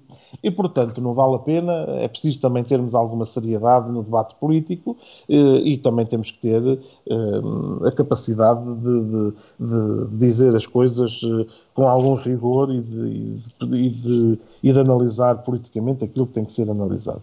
Um, para além disso, a questão Mas da ia, capital... ia dizer então que, eh, que a capital europeia da cultura também Exato. foi ferida de morte politicamente? Foi porque... ferida de morte politicamente. Eu acho que morreu nesta Assembleia Municipal a intervenção do deputado António Monteirinho, uh, focando aquele, focada naquele célebre relatório que terá ido à, à reunião de Câmara e que, que terá sido apresentado uh, como. Aos deputados também? Aos, aos, deputados também, eu não sei se foi apresentado aos deputados, sei que a reunião de Câmara terá ido, mas quer dizer, analisando-se aquele documento de facto e, e, e pormenorizando-se pormenorizando-se uh, ao detalhe aqui, o conteúdo deste documento que custou tão só 68.700 euros aos cofres do, da Câmara e aos impostos e de, de, dos municípios da Guarda, de facto, uh, uh, olhar para um documento que, eu só vou a dois ou três pormenores, que consagra nos monumentos da Guarda apenas o castelo e nem sequer faz uma referência àquele que é o ícone maior da cidade da Guarda e da região, que é a Sé Catedral, quer dizer, isto é qualquer coisa de inimaginável sob o ponto de vista da qualidade uh, de, de, quem, de quem Uh, fez um documento que nós pagámos com os nossos impostos e custou 68.700 euros. É qualquer coisa de inimaginável. Isto até daria para rir se não fosse tão, tão dramático, sob o ponto de vista de um projeto que se quer afirmar uh, como um projeto, uh, enfim, vencedor na região, mas cujo estudo que lhe está subjacente, por exemplo, olha para um, uh, uh, o, o, diagnóstico, por vamos a outro ponto aqui engraçado, uh, considera, por exemplo, que, eu tomei aqui algumas notas, um, considera, por exemplo, relativamente à. Olha, vamos a uma coisa interessante que é a Comissão, a comissão Vitivinícola do Dão como a coisa mais interessante em termos do contexto regional, esquecendo, porventura, que aqui está assediada e até, veja-se só, ironia do destino, até é a única obra que o PSD se pode vangloriar de alguma forma, porque foi o único edifício físico se, de, de, monta que se, que se, construiu na era PSD, foi a Comissão Vitivinícola da Beira Anterior, que é por simplesmente subalternizada, esquecida, faz de conta que não existe, o, a, a, a, a, Comissão Vitivinícola Regional de referência é a do Dão. E aqui a da Beira Interior nem aparece. E depois aquela coisa maravilhosa de uh, ter como sugestão de, de, de, da candidatura a construção de uma ciclovia que passa por não sei quantos municípios e que tem não sei quantos milhares de quilómetros e que, se olharmos, por exemplo, para o custo que terá a pequena ciclovia que se quer fazer na Guarda e se multiplicarmos isso pelos quilómetros que vão daqui a Vila Nova de Foscoa, daqui a Guiar da Beira ou daqui a, a outro sítio qualquer do distrito, imagine-se quanto é que isso custaria, quer dizer... Eh, eh, eu o, PS, não... o PS fez uma estimativa de 120 milhões de euros, que, mas é, é uma regra de três simples, né? se 9 quilómetros não, eu acho que eu, o PS deu-me acesso a, e eu não achei é uma questão que... de aproveitar também alguns percursos já existentes. E... Oh, oh, oh, Tiago, mas desculpe, é, é só fazer as contas. 9 km custam 3 milhões de euros, não é? Um, portanto, 90 km custam 30 milhões de euros, 180 custam 60 milhões, uh, e portanto, pelo menos 360 km só de Fosco ao Fundão são 200 eh, desta vez, bem, 120 milhões de euros não chegavam, quer dizer, 120 milhões de euros. Ora, 44 milhões e 600 mil é a dotação do Pacto da Coesão Territorial Intermunicipal das Beiras e Serra da Estrela para 2018-2023. Quer dizer, isto só para termos uma ideia de, do ridículo deste, deste documento. Quer dizer, este documento é qualquer coisa de uh, vergonha, envergonha. Este documento envergonha uh, o projeto da Capital Europeia da Cultura, envergonha a guarda, envergonha-nos a todos, não é? Para além de considerar como infraestruturas públicas identificadas, o Centro Cultural daqui, da além, quer dizer, bem, desculpa, isto é uh, uma falta de rigor, uma falta de... Não se pagam 68 mil euros, uh, mas será que ninguém leu isto na Câmara? Eu acho que o PS fez essa pergunta e bem, será que ninguém leu isto antes de o colocar à... É porque eu não entendo como é que, em termos políticos, se pode pôr uh, uh, à consideração da população da Guarda, porque ninguém imagina que os cidadãos da Guarda, já nem falo só dos políticos, falo dos cidadãos da Guarda, que são sempre gente inteligente, interventiva, que gosta de ver bem aquilo que lhe está a ser posto à frente, analisar bem, dar contributos. Será que se pensou que este documento, depois de ser público, não seria uma chacota uh, generalizada e que não, envergonha, não deixaria envergonhados uh, todos aqueles que, que, enfim, se esforçam por pensar a guarda, por, por, por, por melhorar a guarda, por potencializar a guarda? Não, isto é um documento que, que envergonha Será que não houve o cuidado de ler o documento antes de o colocar à consideração e não houve ninguém, não havia um técnico lá na estrutura de campanha da Capital Europeia da Cultura, técnicos tão bem pagos como lá estão, não houve ninguém que fosse capaz de ler isto. Olha, o, o vereador da Cultura não foi capaz de olhar para isto antes disto ir à reunião de Câmara. Quer dizer, isto não é, não é normal não é absolutamente normal. Mas isto podíamos estar aqui duas horas a discutir, podíamos estar aqui duas horas a discutir, sei lá, olha, o julgamento do Galo não aparece, não é? Quer dizer, uh, não aparece como referência, uh, sei lá. E portanto, isto é, isto é de facto uma. O princípio um, básico dos consultores é normalmente para quem os contrata. Uh, é eles dizerem-nos coisas que já sabemos. Uh, normalmente arranjam-se consultores para nos escreverem tudo aquilo que já sabemos, não é? Mas nem isso. Mas é que nem isso. Isto, isto, isto, isto, é, isto é, eu até digo, isto até envergonha ao bom nome da Guarda. Um estudo destes, que nos, na listagem de monumentos não considera sede da Guarda, quer dizer, mas qual é o, o, maior, o maior ícone da nossa cidade, o maior ícone da nossa região? Essa é a catedral, não é o castelo. Bem, isto é qualquer coisa de surreal, é qualquer coisa de. E por isso eu digo: este estudo enterrou definitivamente a capital. Podem fazer o que quiserem, não vale a pena. E aquela explicação, Pedro Pires, que já foi eh, utilizada mais vezes, aquela explicação de que, eh, uma vez que estamos em competição com outras cidades, mas qual competição? Uh, que o segredo é a alma do negócio e então não se mostra a estratégia toda e não se envolve nesta fase a comunidade, que é para não sermos muitos a falar daquilo que é segredo. Agora já se percebe porque é que está tão pouca gente metida no assunto. Porque não se mostra a estratégia porque não há estratégia. Agora já se percebe porque é que os órgãos de comunicação social não foram envolvidos uh, na estratégia, é porque temos fama de não saber guardar segredos, não é? Não, não é essa. Eu acho que os órgãos de comunicação social, se fossem envolvidos na estratégia e olhassem para isto antes disto sair cá para fora, se calhar até tinham tido a capacidade de ajudar uh, no processo. Porque tenho a certeza que os órgãos de comunicação social olhariam para isto com olhos de ver e perceberiam que isto é um, um, um documento. Meu Deus, isto é um documento que eu, eu nem consigo ter classificação para ele. Agora, o Sr. Presidente da Câmara simplesmente não divulga a estratégia porque não há estratégia. Uh, e, e, agora a estratégia, vou-vos dizer qual é que vai ser.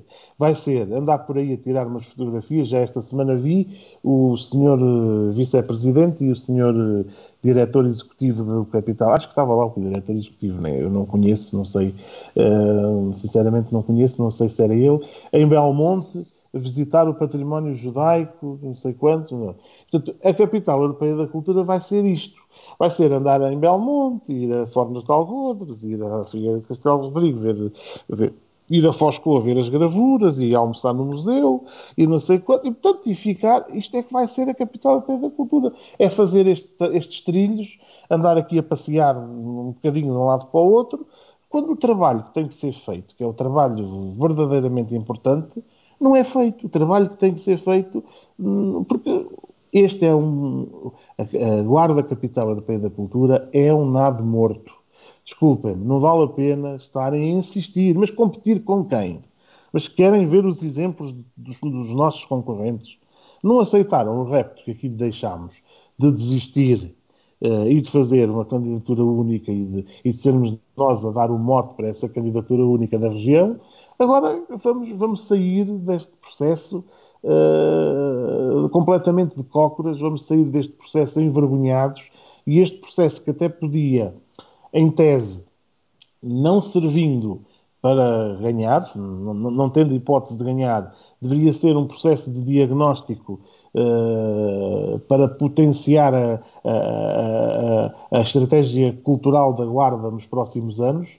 Olhem, meus amigos, a julgar por este primeiro diagnóstico, isto, isto já diz tudo, não é? Quer dizer, este primeiro diagnóstico é fortemente exemplificativo daquilo que uh, se pode esperar do, do, processo da Guarda Capital Europeia da Cultura. Portanto, eu digo que uh, houve duas certidões certidões de óbito que foram efetivamente uh, assinadas. Vamos de qualquer maneira esperar que estejamos enganados neste, nesta morte anunciada no que toca à candidatura da Capital Europeia da Cultura, porque uh, não serão apenas os promotores e os consultores e toda esta gente que vem aqui uh, descobrir aquilo que já conhecemos e tentar ensinar-nos aquilo em que já estamos envolvidos há muitos anos, que ficará mal nesse processo, ficará mal em consciência, digo eu, se as coisas falharem, mas mas será sobretudo a Guarda que sairá muito mal uh, de toda esta história. Portanto, vamos desejar e esperar que, neste caso, o Pedro ah, Pires não tenha claro, razão. Claro, espero que eu não. Te... Uh, os alertas que nós fazemos são no sentido de. E poder, há meses, há meses largos que fazemos muitos alertas em relação a isto. Processo, não é? Quer dizer.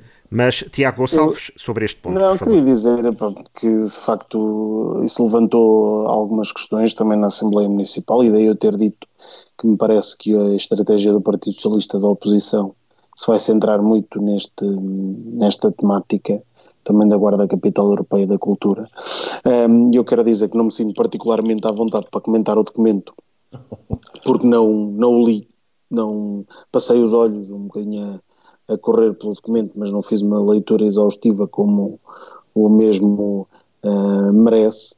De facto, chamou-me a atenção essa, questão relacionada também com a inventariação do património um, municipal, a questão do, da inexistência de imóveis de interesse municipal, uh, aqui no, no Conselho da Guarda e tudo mais, e são questões que de facto me merecem aqui de algum, sob algum ponto de vista dúvida, porque penso mesmo que essa é a Catedral está qualificada como Monumento Nacional, tenho é essa impressão. Nacional, é, Não, é, não sei.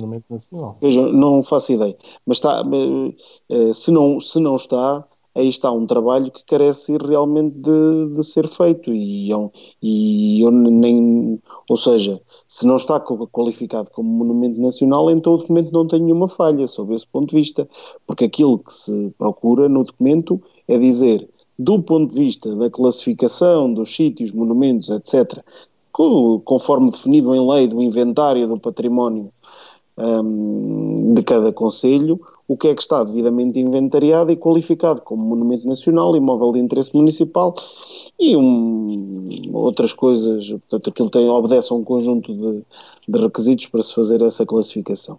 E de facto, se há alguma coisa, e foi essencialmente isso que me chamou à vista, eh, chamou a atenção no documento, é que de facto a Câmara Municipal e a Assembleia Municipal se calhar têm um trabalho muito importante a fazer do ponto de vista da inventariação do património também existente na cidade e da sua classificação com vista a suprir também aqui algumas falhas que a este nível se, se revelam neste momento evidentes e portanto essa deve ser uma das grandes essa deve ser uma das grandes Será possível que a sede da guarda não esteja classificada? Isso não dependerá naturalmente do trabalho da, da autarquia, nem desta nem de nenhuma. É, é? Há, há coisas como Monumento Nacional, depende de facto de um inventário que não é da responsabilidade do município.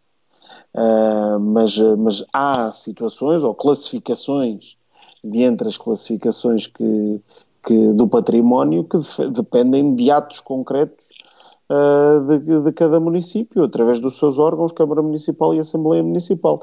E, portanto, olha, quanto mais não seja, e aquilo que toda a vida eu aqui fui dizendo em relação à Capital Europeia da Cultura, quanto mas mais é, não seja que é, o processo... É Monumento Nacional. É Monumento Nacional, pronto. É. Se é Monumento Nacional, de facto, o documento tem uma falha.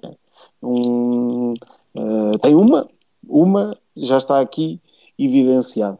Uh, mas pode ter outras, Uh, ou pode haver também realmente aqui uma pecha ao nível daquilo que é o trabalho que os próprios órgãos autárquicos devem fazer de inventariação do próprio património uh, municipal, nomeadamente em termos daquilo que é a sua relevância em termos arquitetónicos, culturais, uh, religiosos até diria, e que me parece que do ponto de vista do próprio processo, eu sempre disse que a candidatura da, da Guarda a capital europeia da cultura poderia sempre valer por si mesma, desde que ela fosse aproveitada para fazer um conjunto de coisas que, de facto, a seguir vão dar corpo a uma estratégia cultural que perdure no tempo. E essa questão da inventariação do nosso património é, é o ponto de partida, o ponto de base e que deve merecer eh, a atenção de facto dos, dos órgãos municipais. Tiago, quanto ao resto do documento, daquilo que quanto ao resto do assim, documento eu não consigo... Numa não pesquisa consigo... rápida, foi classificada Monumento Nacional por decreto de 10 de janeiro de 1907 e de 16 de junho de 1910. Pronto. Há mais de 100 anos. Tem mais de 100 anos como Monumento Nacional e, portanto... E isto é, é, só ir à Infopédia, não é preciso ir a mais lado nenhum. Pronto. portanto... Não, estou a dizer, de facto, não Uh, poderia haver aqui alguma questão com essa mesma classificação. Eu tinha, de alguma maneira, essa, essa ideia, mas não, não, não me atravesso de facto do ponto de vista de dizer que tal de determinado imóvel está ou não está uh, classificado ao nível daquilo que são as Por classificações achei, oficiais. Achei muito estranho, achei, achei, acharia muito estranho que não estivesse, não é? Mas no fundo, para Sim. dizer isso, no resto, uh, uh, parece-me que Uh, continua a haver, de facto, algumas dificuldades em explicar. Uh, uh, Parece-me que, sob esse ponto de vista, também não tem sido, ou melhor, as coisas não são percebidas pelo grande público que não é envolvido de facto na a lista de património já agora a lista de, património, a lista de património já agora classificado inclui Sé Catedral da Guarda, Igreja de São Vicente Igreja da Misericórdia, Portas da Cidade, Torre dos Ferreiros, Torre de Medagem, Muralhas oh, da Cidade, Capela do Bileu, Estação Arqueológica do Bileu, Tá ver, Capela de São Pedro de Passo, de... É, Passo Episcopal, Passos do Conselho, Solar do Alarcão, Solar dos Povos, Antigos Passos do. É que ao menos os consultores podiam ter ido à internet. Não era preciso mais do que isso. Convento de São Francisco da Guarda, Chafariz de Santo André, Castro do Germelo, Castro do Tintinolho, Cabeça das Fráguas, Anta da Pera do Moço, Ponta Antiga de Valhelhas, Pelourinho. Enfim, levávamos aqui levávamos aqui. Um, uh, eh, isto deixa-nos mal a todos, como é óbvio, não é? Deixa-nos mal a todos, acho que sim. Mas desculpe, Tiago. Não, estava a dizer que o principal problema de, que, que, acontece com este processo é de facto o tardar em envolver um, a comunidade no, na grande discussão pública sobre o que deve ser a Guarda Capital Europeia da Cultura. E de facto, é, aquilo que me parece é que essa, é, o projeto não pode estar confinado. Estamos na fase de desconfinamento, é, a nível daquilo que é a pandemia, mas o processo está confinado a um conjunto muito restrito de, de pessoas e, e isso uh, não é bom para o próprio projeto, ou seja, é como eu estava a dizer em relação ao Centro de Exposições Transfronteiriças, todas as coisas que são grandes ambições da Guarda carecem de ser discutidas publicamente, carecem de andar na boca das pessoas para as próprias pessoas serem embaixadores da sua própria cidade, serem embaixadores da própria ideia de desenvolvimento que querem para a cidade. E, e os agentes políticos também têm que compreender isso. Uh, isso é, é relevante que de facto possa acontecer no mais curto espaço de tempo possível. E há, há bem pouco tempo, também numa dessas reuniões um, da preparação da Assembleia Municipal, isso foi outro dos assuntos abordados e foi-nos dito de forma muito clara que uh, o, uh, neste período iria haver um maior envolvimento e uma, uma chegada às pessoas uh, de outra maneira também com este projeto e eu espero que de facto se aproveite este período estival para, para que isso aconteça, para que se envolvam uh, as pessoas, para que se chamem as pessoas a discutir. Eu vi uh, nesse documento, ou não sei se vi, se ouvi, que também estaria preparado um conjunto de um ciclo de conferências ou de tertúlias para o outono. Eu acho que isso até Mas pode isso já houve. o ciclo de tertúlias já houve, já existiu há quase dois anos, ainda organizado pelo anterior coordenador. Sim, mas aquilo que me parece é que isso pode e deve ser antecipado até aproveitando que de facto este período permite que essas coisas aconteçam ao ar livre e depois no período de outono não sabemos de facto se as condições relacionadas com a pandemia permitirão também que isso aconteça depois em espaços fechados.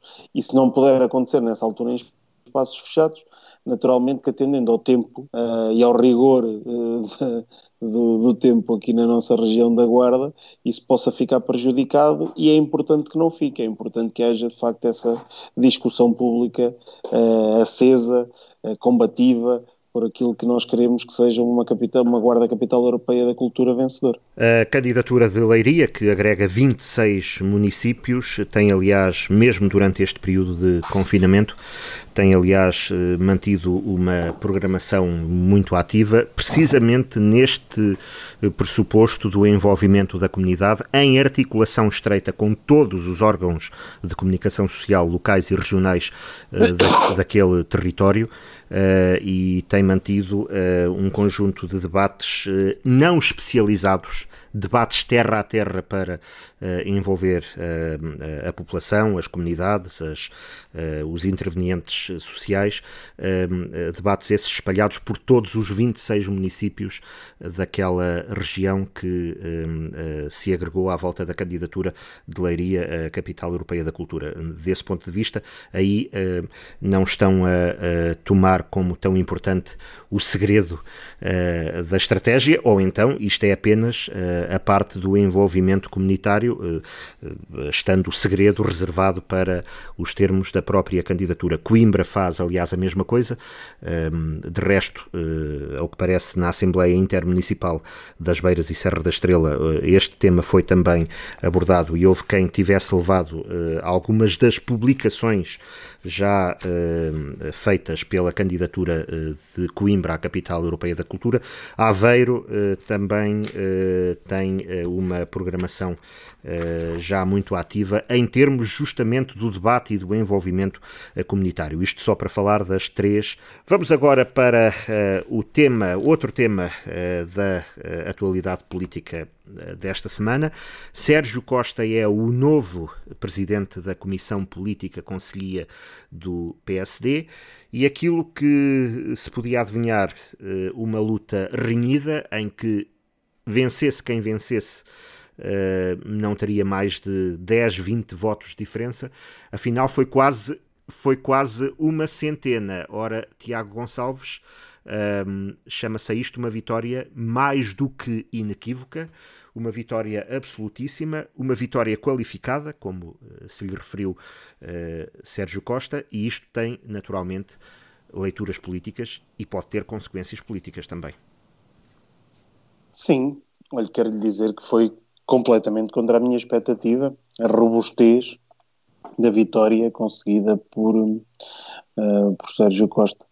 Foi contra a minha expectativa, porque de facto, atendendo aos alinhamentos que apesar de não serem evidentes, hum, pareciam uh, pelo menos poder acontecer.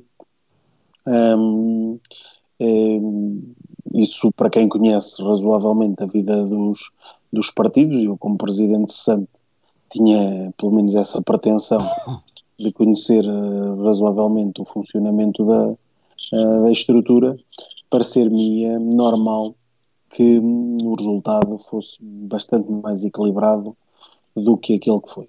E, portanto, isso, aquilo que nos permite, ah, logo numa primeira uh, abordagem, ver é que, de facto, os posicionamentos não, não terão sido, à partida, tão uh, evidentes como, como eles poderiam parecer numa primeira, numa primeira lógica. Agora, o que é que isto traz? Isto traz, de facto, um reforço enorme da posição de, de Sérgio Costa, uh, que, no fundo, vinga, aqui entre aspas, a retirada de, de pelouros uh, que ocorreu em, em março uh, deste ano.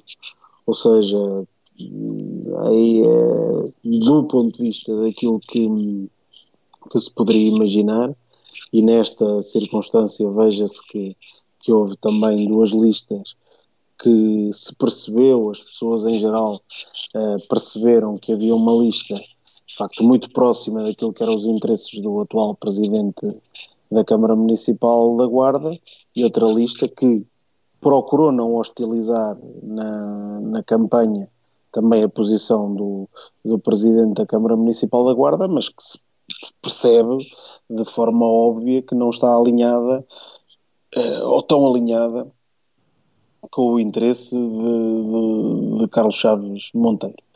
E, e, portanto, sob esse ponto de vista, também é, é de facto uma derrota política também para o, Presidente da Câmara Municipal da Guarda, que é, estando ou não estando, não, não acompanhei as eleições, ouvi as declarações e a notícia no sentido que terá estado durante a tarde de sábado a acompanhar um, tanto a, a votação eu não, não, sou, não sou testemunha disso, porque eu fui votar de manhã e, e abandonei de imediato o local onde, onde decorriam essa mesma votação, mas eh, toda a gente percebia de facto que havia ali um alinhamento também com a lista que acabou uh, por perder essas mesmas eleições e que o deixaria certamente numa posição bem mais confortável do que aquela em que atualmente se encontrará com uh, a eleição desta lista uh, liderada por Sérgio Costa.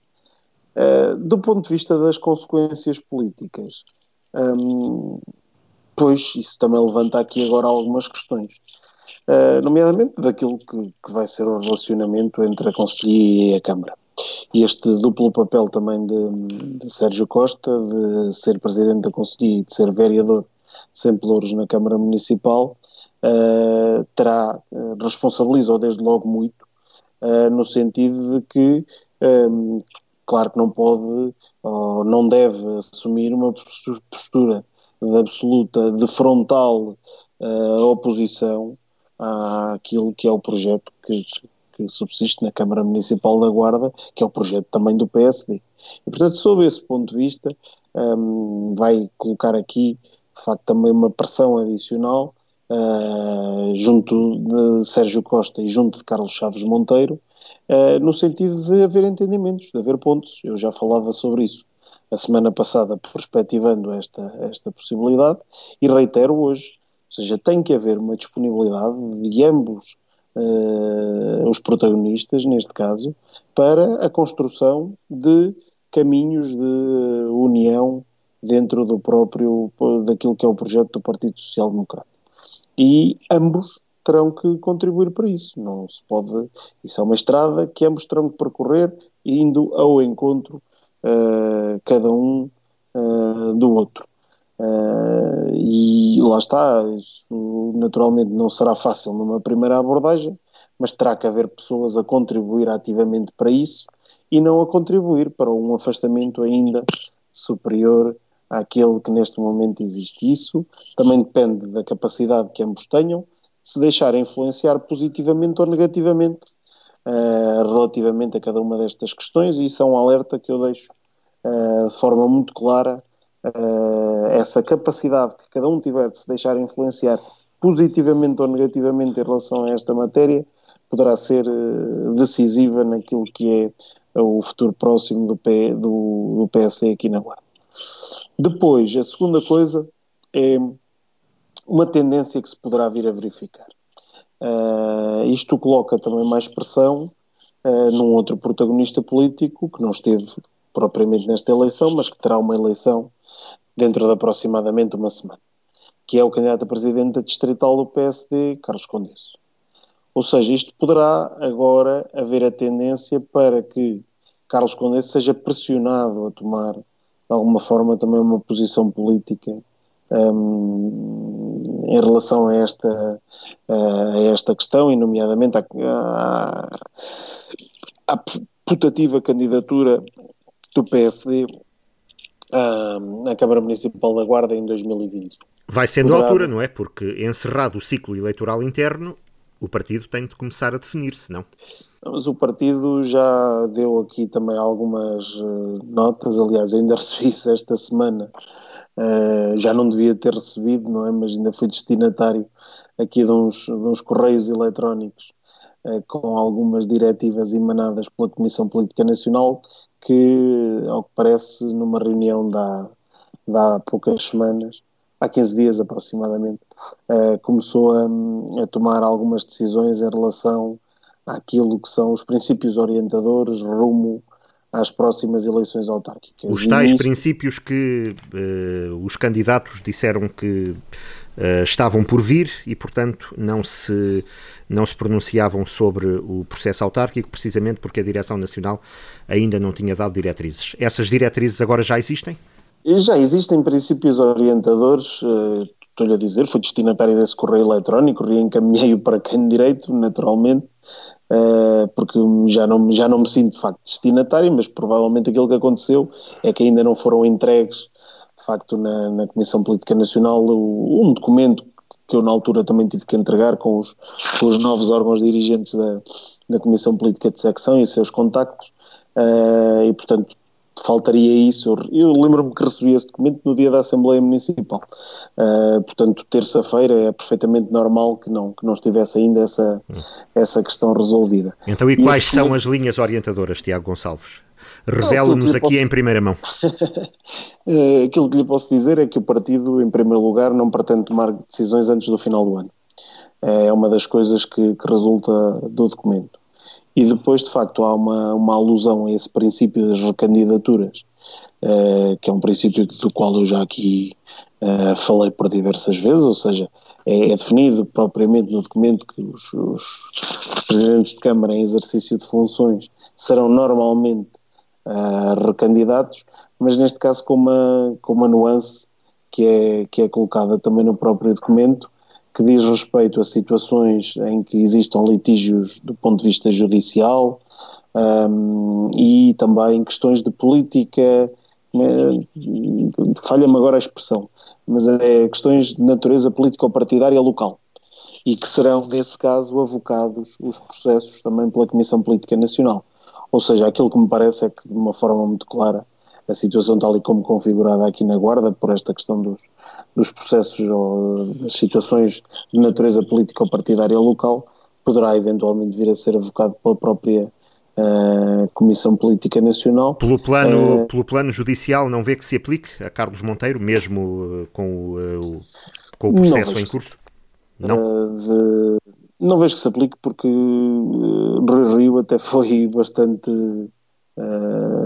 uh, uh, se calhar até mal compreendido, mas porque, porque isso de facto não uh, se calhar foi juízo um bocadinho também em causa própria, mas disse de forma muito clara que do ponto de vista judicial, e já o fez em declarações públicas, que do ponto de vista judicial considera que há coisas pequenas e que há coisas que realmente merecem a ponderação por parte do partido. E eu penso que aquilo que, que se passa aqui na Guarda de facto. São coisas pequenas. Uh, são coisas que não, não entram nessa lógica de, de levarem a qualquer tipo de ponderação por parte da, uh, da, da Comissão Política Nacional. Até vou aproveitar e vou-lhe dizer: diz mesmo assim, excetuam-se situações uh, excepcionais, de natureza excepcional, designadamente casos concretos em que estejam em causa situações judiciais ou de natureza política ou partidária local. E isto não tem a ver, de facto, com litígios ou o que quer que seja.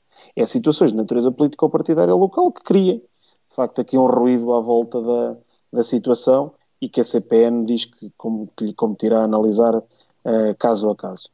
E é esse, portanto, sob esse ponto de vista, que eu acho que sim, não é? Que a situação que se vive neste momento ao nível da política partidária local é suscetível, uh, por aquilo que me é dado a perceber, de justificar de facto aqui uma, uma, uma escolha ou uma decisão da parte da Comissão Política Nacional e por isso uh, parece-me que sob esse ponto de vista, no mais, os princípios são iguais, ou seja, as secções irão propor, as distritais irão uh, ratificar ou não e a Comissão Política Nacional irá homologar depois os candidatos, portanto isso é o princípio orientador básico que resulta dos estatutos até do, do PSD e portanto não tem mais não tem nenhuma, nenhuma especial novidade uh, o que acontece em relação a essa matéria.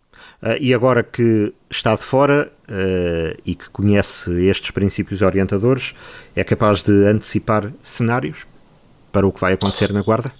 Pois eu acho que isto é tudo muito imprevisível, sinceramente. Não, não posso, não, não me parece que neste momento seja haja uma hipótese real de, de se fazerem cenários com, com algum tipo de, de credibilidade e por isso neste momento não, não me parece de facto uh, sequer curial estar a antecipar uh, o que quer que seja em relação a essa matéria. Volto a dizer, aquilo que me parece mais normal, e sempre disse isso, uh, Carlos Chaves Monteiro vai um passo à frente de todos os outros, é o Presidente da Câmara em exercício de funções, há este princípio geral da recandidatura, se bem que com esta nuance uh, que, que aqui que consta do, do, documento emanado pela Comissão Política Nacional do PSD, mas uh, uh, numa situação normal seria isso acontecer, neste momento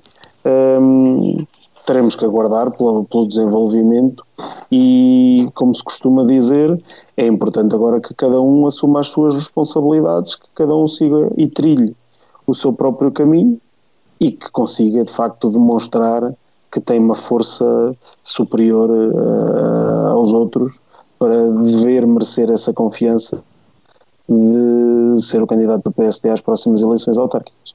Sob esse ponto de vista, naturalmente, e volto a dizer, também Carlos Chaves Monteiro está um passo à frente, porque no exercício das suas funções pode, de facto, conseguir uh, veicular, de facto, esta ideia de que é o, a sua candidatura é o cenário, além de normal, o cenário eleitoralmente uh, mais, uh, uh, mais capaz de se vir a tornar um cenário vencedor.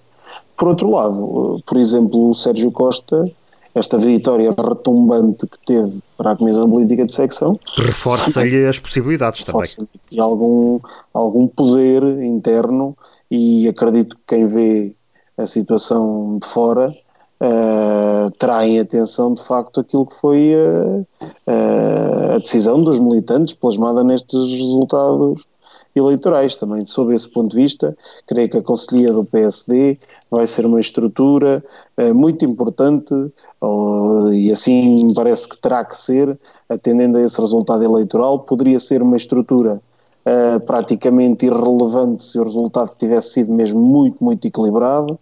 Um, mas uh, com uma vitória tão robusta como eu me referi a ela há bocado, que Sérgio Costa conseguiu nestas eleições, vencer por quase 100 votos de diferença, pouco faltou.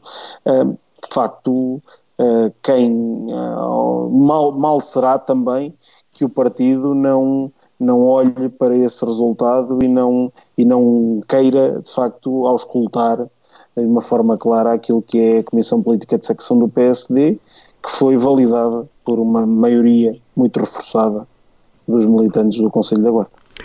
Pedro Pires, eh, conhecidas agora aqui eh, em primeira mão pelo eh, destinatário, que já não devia ser destinatário dessas diretrizes, conhecidas as normas orientadoras do PSD a nível nacional para os processos autárquicos, que abre uma enorme ressalva uh, aos uh, presidentes de Câmara que estão em funções e que queiram recandidatar-se uma enorme ressalva uh, de natureza política, as tais questões políticas locais. Podemos dizer que as eleições para a Conselhia do PSD e esta vitória expressiva de Sérgio Costa abre aqui uma grande questão. E podemos aqui antecipar como é que esta questão que cenários, cenários para a resolução desta questão, depois de tudo? Bom, em primeiro lugar, eu acho que, hum, assim, muito rapidamente, só referindo-me ao ato eleitoral, eh, não deixo de referir que, que, me surpreendeu eh, relativamente àquilo que eu pensaria que seria, que seria uma eleição mais taco a taco, uh, mas ainda assim um, não me parece que, e sempre o disse aqui na rádio e continuo a dizer, que não me parece que uh, o papel de Presidente da Conselhia seja o mais relevante para conseguir chegar a candidato a Presidente de Câmara. Uh, e eu digo, eu digo isto porque a Conselhia tem aqui um papel de Rainha de Inglaterra, que é um papel zero, não é? quer dizer, em termos de uh, tomada de decisão relativamente àquilo que será uh, a decisão final, seja da quem, quem estatutariamente vai é estatutariamente assim. quem intervém aqui é quem vai ficar uh, com maior responsabilidade. Mas uma rainha de Inglaterra com uma corte reforçada nesta. Sim, uma rainha de Inglaterra nesta... com uma corte reforçada, mas que depois, em termos práticos, neste último fim de semana. Zero, tem efeito zero em termos de. Porque não podemos esquecer que o mais importante é estar dentro do. é estar no poder. E estar no poder não é estar no partido, estar no poder é estar no, no na Câmara, no Executivo, poder tomar decisões políticas, poder uh, decidir, poder uh, uh, definir estratégias de apoio a determinado tipo de presidentes de junta, a determinado tipo de, de, de, de instituições, enfim, é isso que de facto faz a diferença na, no, no, exercício do poder. E esse é um exercício que, que está vetado neste momento a, a, Sérgio Costa e está vetado por muito tempo. Estamos a falar de uma eternidade em política que é um dia em política é uma eternidade, imagine-se o que é um ano em política, não é? É uma eternidade muito grande. E por muito que hum, eu, eu acho que Sérgio Costa vai ter aqui um desafio muito grande de ter que Uh, poder ter que definir uma estratégia no partido muito concertada com o Presidente da Câmara, só do ponto de vista de, se não fizer essa concertação que ele disse que iria fazer na, na, nas declarações que, que preferiu, pelo menos assim entendi, se não fizer essa concertação, uh, vamos olhar para um líder do PSD local a fazer o papel de opositor ao líder do PSD na Câmara. E, portanto, isso não vai ser nada, nada bonito de ver e vai desgastar politicamente muito uh, uma futura candidatura do PSD, seja ela qual for. Um, um, seguir esta estratégia é seguir um caminho de desgaste uh, para as duas partes.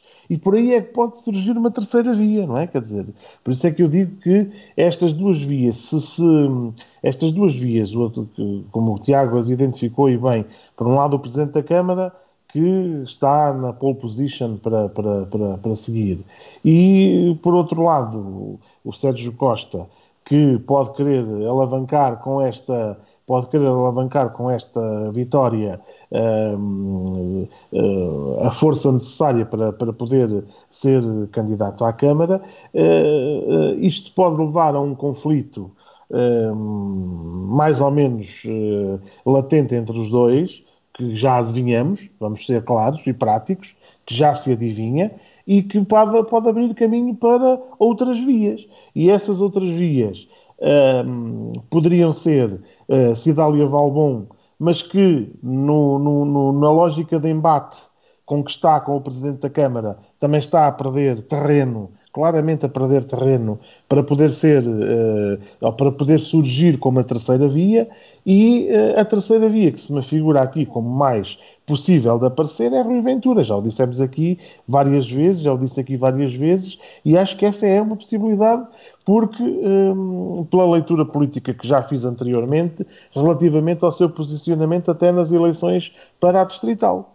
Uh, Ou seja, esta... que a nacional do PSD considera que a questão a tal questão política local possa ser resolvida a, a tal questão de... política local envolva por igual todos os atores políticos conselhios uh, e que andam nestas contendas uh, há largos meses, ou seja, desde que Álvaro Amaro os deixou em contenda, uh, Carlos Monteiro, Sérgio Costa e Cidália Valbon. Como esses três não se entendem, surge uma via externa capaz de uh, passar por cima disto tudo e uh, poder iniciar uma estratégia de convergência. Uma via que é vice-presidente da Comissão Política Distrital do PSD, ainda por cima. Exatamente, exatamente. É, isso que, que, é esse pequeno detalhe que temos que ter aqui em consideração. E, portanto, Agora, vê como possível que para o ano o atual presidente da Câmara de Pinhel, Rui Ventura, seja o candidato do PSD à Câmara da Guarda? Eh, vejo isso como uma possibilidade, atendendo a, àquilo que pode ser a análise que o PSD fará a nível nacional ao, ao, ao saco de gatos que há no PSD uh, eh, atual. Uh, o desentendimento entre o Presidente da Câmara, a Presidente da Assembleia Municipal e o vereador, e um dos vereadores com maior expressão em termos políticos, e Presidente da Conselhia, quer dizer, ninguém conseguirá ser alheio a tudo isto percebendo que não há aqui um elo capaz de os agregar, têm que encontrar, esta é a minha leitura, têm que encontrar um fator externo, um elemento externo, que venha e que lidere e que eh, possibilite a agregação de todos em torno do mesmo projeto. Aliás, isto não é nada de novo no PSD.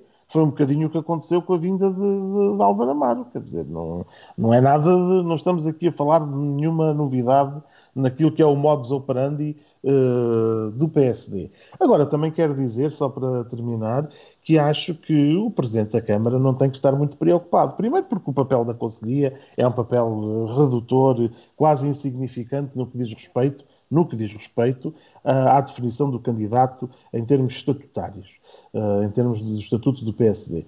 Depois, por outro lado, é importante que se perceba que uh, Carlos Chaves Monteiro não é o primeiro presidente de Câmara a conviver com presidentes de Conselhia que não, que não são da sua linha política e que não são, do, enfim, afetos ao seu projeto político. Nós tivemos já, no caso de Álvaro Amaro, uh, Álvaro Amaro teve como presidentes de Conselhia Jorge Libânio e Luís Aragão, que não eram, nem de longe nem de perto, presidentes de, de, de Conselhia que lhe fossem afetos ou que estivessem, pelo contrário, houve até uh, vários arrufos, nomeadamente recordo-me de, de, de, de, arrufos a propósito de posicionamentos do próprio Presidente da Conselhia, Luís Aragão, já na fase final, antes de, depois surgir uh, Tiago Gonçalves como, como nova com, como um rejuvenescimento do partido.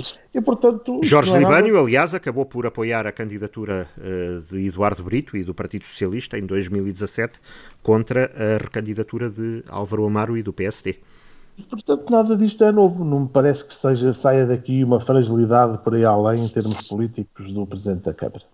Tiago, é vê, como possível atualmente... esta, vê como possível esta terceira via, que será a quarta via, se quisermos, uh, fora desta, deste, Ora, eu não vejo, deste eu não vejo nada como impossível. Já disse há pouco, não vejo nada como impossível. Não há nenhum cenário que eu coloque naturalmente de parte. Mas, uh, efetivamente, penso é que os cenários, é os cenários, mais normais não apontarão para aí. Não é? Eu, uh, claramente, aquilo que disse é, acho que Carlos Chaves Monteiro, e disse isso, e anda a dizer isso há, há um ano e, e meio é esta parte quase, Carlos Chaves Monteiro está um passo à frente dos outros e, portanto, Disso será o mais temos dúvidas. Vamos ver a como é que daí, ele se vai aguentar. A é? partir daí, e se não for assim, claro, e isso também depende muito dele, uh, não é? Depende muito da capacidade que tenha para agregar, para fazer esses pontos, para, para se notabilizar também enquanto uh, líder aqui do, do, do, município e do Conselho. E, portanto, se, se esse cenário não se confirmar, a partir daí Claro que há um conjunto de cenários em aberto, podem passar por outros protagonistas locais ou até por protagonistas externos. Isso também não tenho, não tenho dúvidas de que tudo pode depois, a partir daí, pode ser equacionado.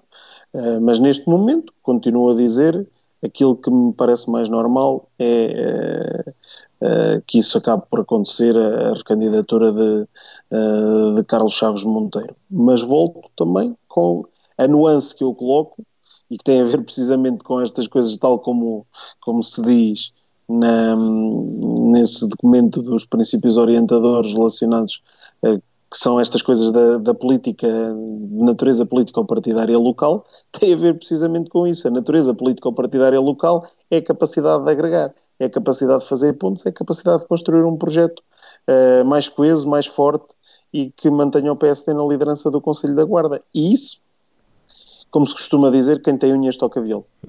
E esta uh, aparente, uh, não diria pressa, mas uh, esta disponibilidade do Partido Socialista para começar já esta semana a iniciar, uh, a tratar do processo de escolha do candidato à Câmara da Guarda, uh, dando quase a entender que vai ser um processo extremamente simples e extremamente fácil. É uma facilidade, porventura exagerada, de quem pensa que, de um partido que pode estar a pensar que basta contar com os cacos no adversário para o poder lhe cair nas mãos, Tiago Gonçalves? Não sei, eu aquilo que julgo é que o Partido Socialista na Guarda vai tentar seguir uma estratégia que também está a ser seguida àquele lado. Eu já tenho dito há uns tempos para cá, não sei se no programa, se, se algum dia disse uh, isto, mas parece-me que o Partido Socialista vai fazer duas grandes apostas autárquicas uh, aqui na nossa região. Uma na Câmara Municipal da Guarda e outra na Câmara Municipal de Viseu. Há muito tempo que eu, que eu venho dizendo. E em Viseu, de facto, a estrutura está montada. Ou seja, o Partido Socialista optou por já ter um candidato neste momento, o candidato está assumido, é, é João Azevedo, ex-presidente da Câmara Municipal de Mangualde, e o candidato à Assembleia Municipal também está assumido, é o secretário de Estado, João Paulo Rebelo. Portanto, o Partido Socialista vai querer trabalhar naquela ótica, por exemplo, da primeira conquista do Cavaquistão, entre aspas, um, vai querer trabalhar essa situação com muita antecedência, com um trabalho que, que me quer parecer, uh, pode ser naturalmente com uma distância muito grande e com eh, a necessidade e a possibilidade de o candidato se dar a conhecer efetivamente aos cidadãos de, daquele, daquele Conselho. Na Guarda, parece-me pode haver essa perspectiva também, de fazer um trabalho com alguma distância, com um, ehm, essa capacidade do candidato que o Partido Socialista venha a apresentar à autarquia se dar a conhecer com o devido tempo, nas freguesias, nas instituições, uh, porque de facto o Partido Socialista precisa disso, não é? O Partido Socialista precisa efetivamente disso, até porque nenhum dos seus protagonistas principais um, me parece que seja sobejamente conhecido aqui pela, pela população da Guarda, e se for algum, dos, algum protagonista político, algum candidato que venha eventualmente de fora até aqui das, das fronteiras do nosso Conselho, uh, poderá, então aí ainda mais precisará de se tornar conhecido uh, da população da Guarda. E por isso, uh, sob esse ponto de vista, parece-me normal que o Partido Socialista esteja a adotar essa estratégia de pretender, uh, com, com bastante tempo de antecedência, encontrar uh, um candidato e que queira, de facto, definir já com, com toda esta antecedência essa mesma estratégia.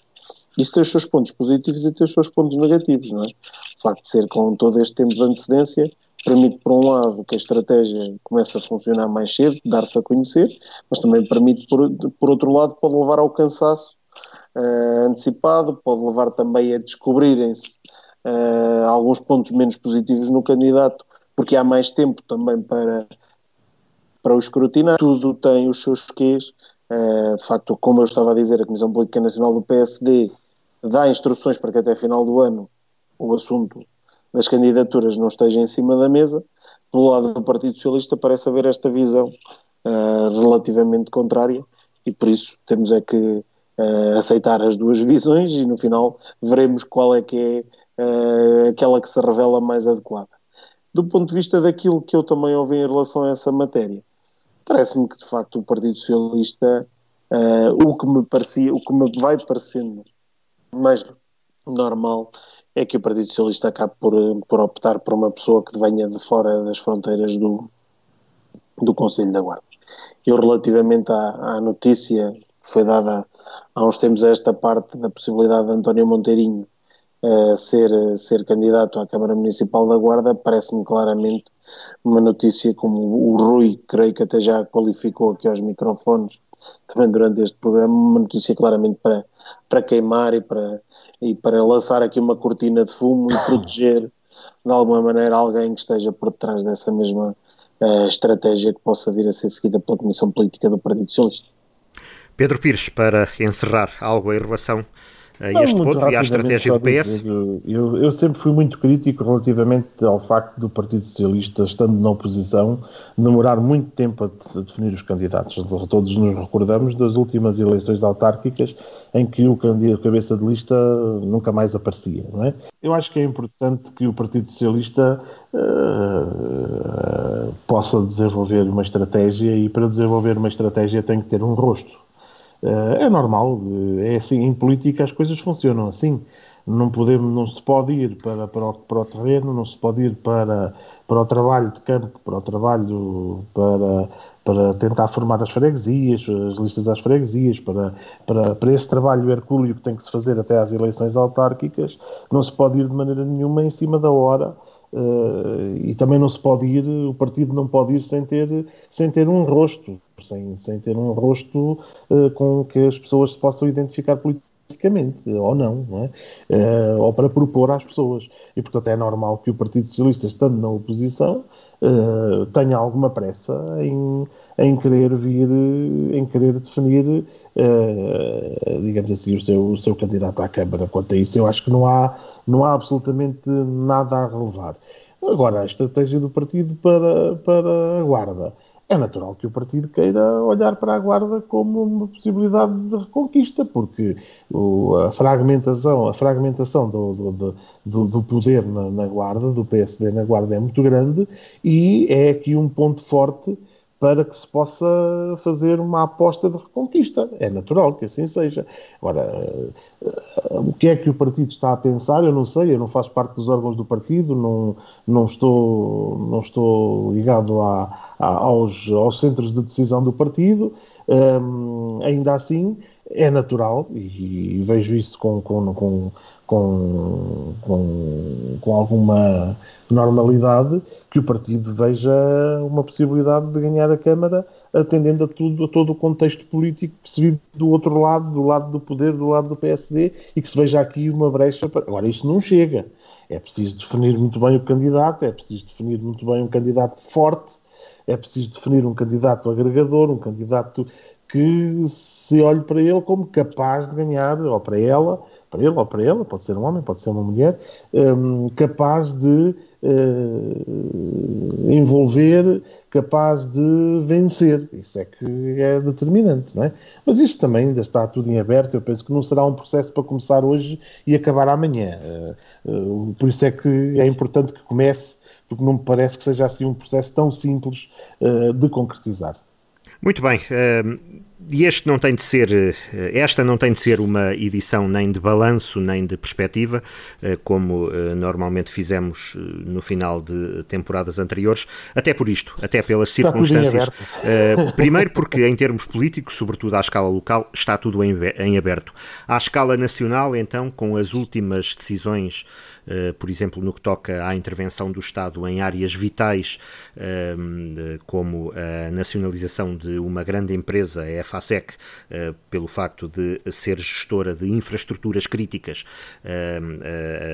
no plano nacional, ou a intervenção que ainda está por perceber como será por parte do Estado na TAP para salvar esta companhia de bandeira e tudo mais que agora começa a surgir, obviamente, nos deixa um verão, um início de verão uh, bastante quente em termos de política e em termos uh, da maneira como vamos lidar com toda esta consequência da pandemia e com as consequências ao nível económico e financeiro que agora se começam a sentir. E no plano político local não nos vai faltar tema não nos vai faltar vivacidade, não nos vão faltar estados meteorológicos uh, contraditórios, precipitação, às vezes sol, às vezes calmaria, de modo que também uh, na senda daquilo que foi esta temporada e uh, do modo como tivemos de nos readaptar e reinventar na maneira de realizar aqui semanalmente este debate político, não é propriamente um fim de temporada, é para já apenas uma pausa neste compromisso às sextas-feiras de manhã, mas aceitam ficar de plantão numa espécie de comissão permanente, não é? Para que até à próxima temporada aqui uh, estejamos em algumas das uh, em alguns encontros de emergência, em algumas edições extra, tal como também já habituámos o nosso público noutros verões a vir aqui às vezes ajudar a compreender a política, às vezes ajudar a interpretar aquilo que os políticos disseram e, não raras vezes, também incendiar um bocadinho a política local. Tiago Gonçalves, Pedro Pires, muito obrigado por esta temporada e pela disponibilidade com que também eh, se adaptaram a esta, a, este, a esta contingência, a este formato de contingência, permitindo que nada tivesse eh, ficado por dizer no grande debate político da Guarda e até breve. Um bom verão a todos os nossos ouvintes. Exatamente.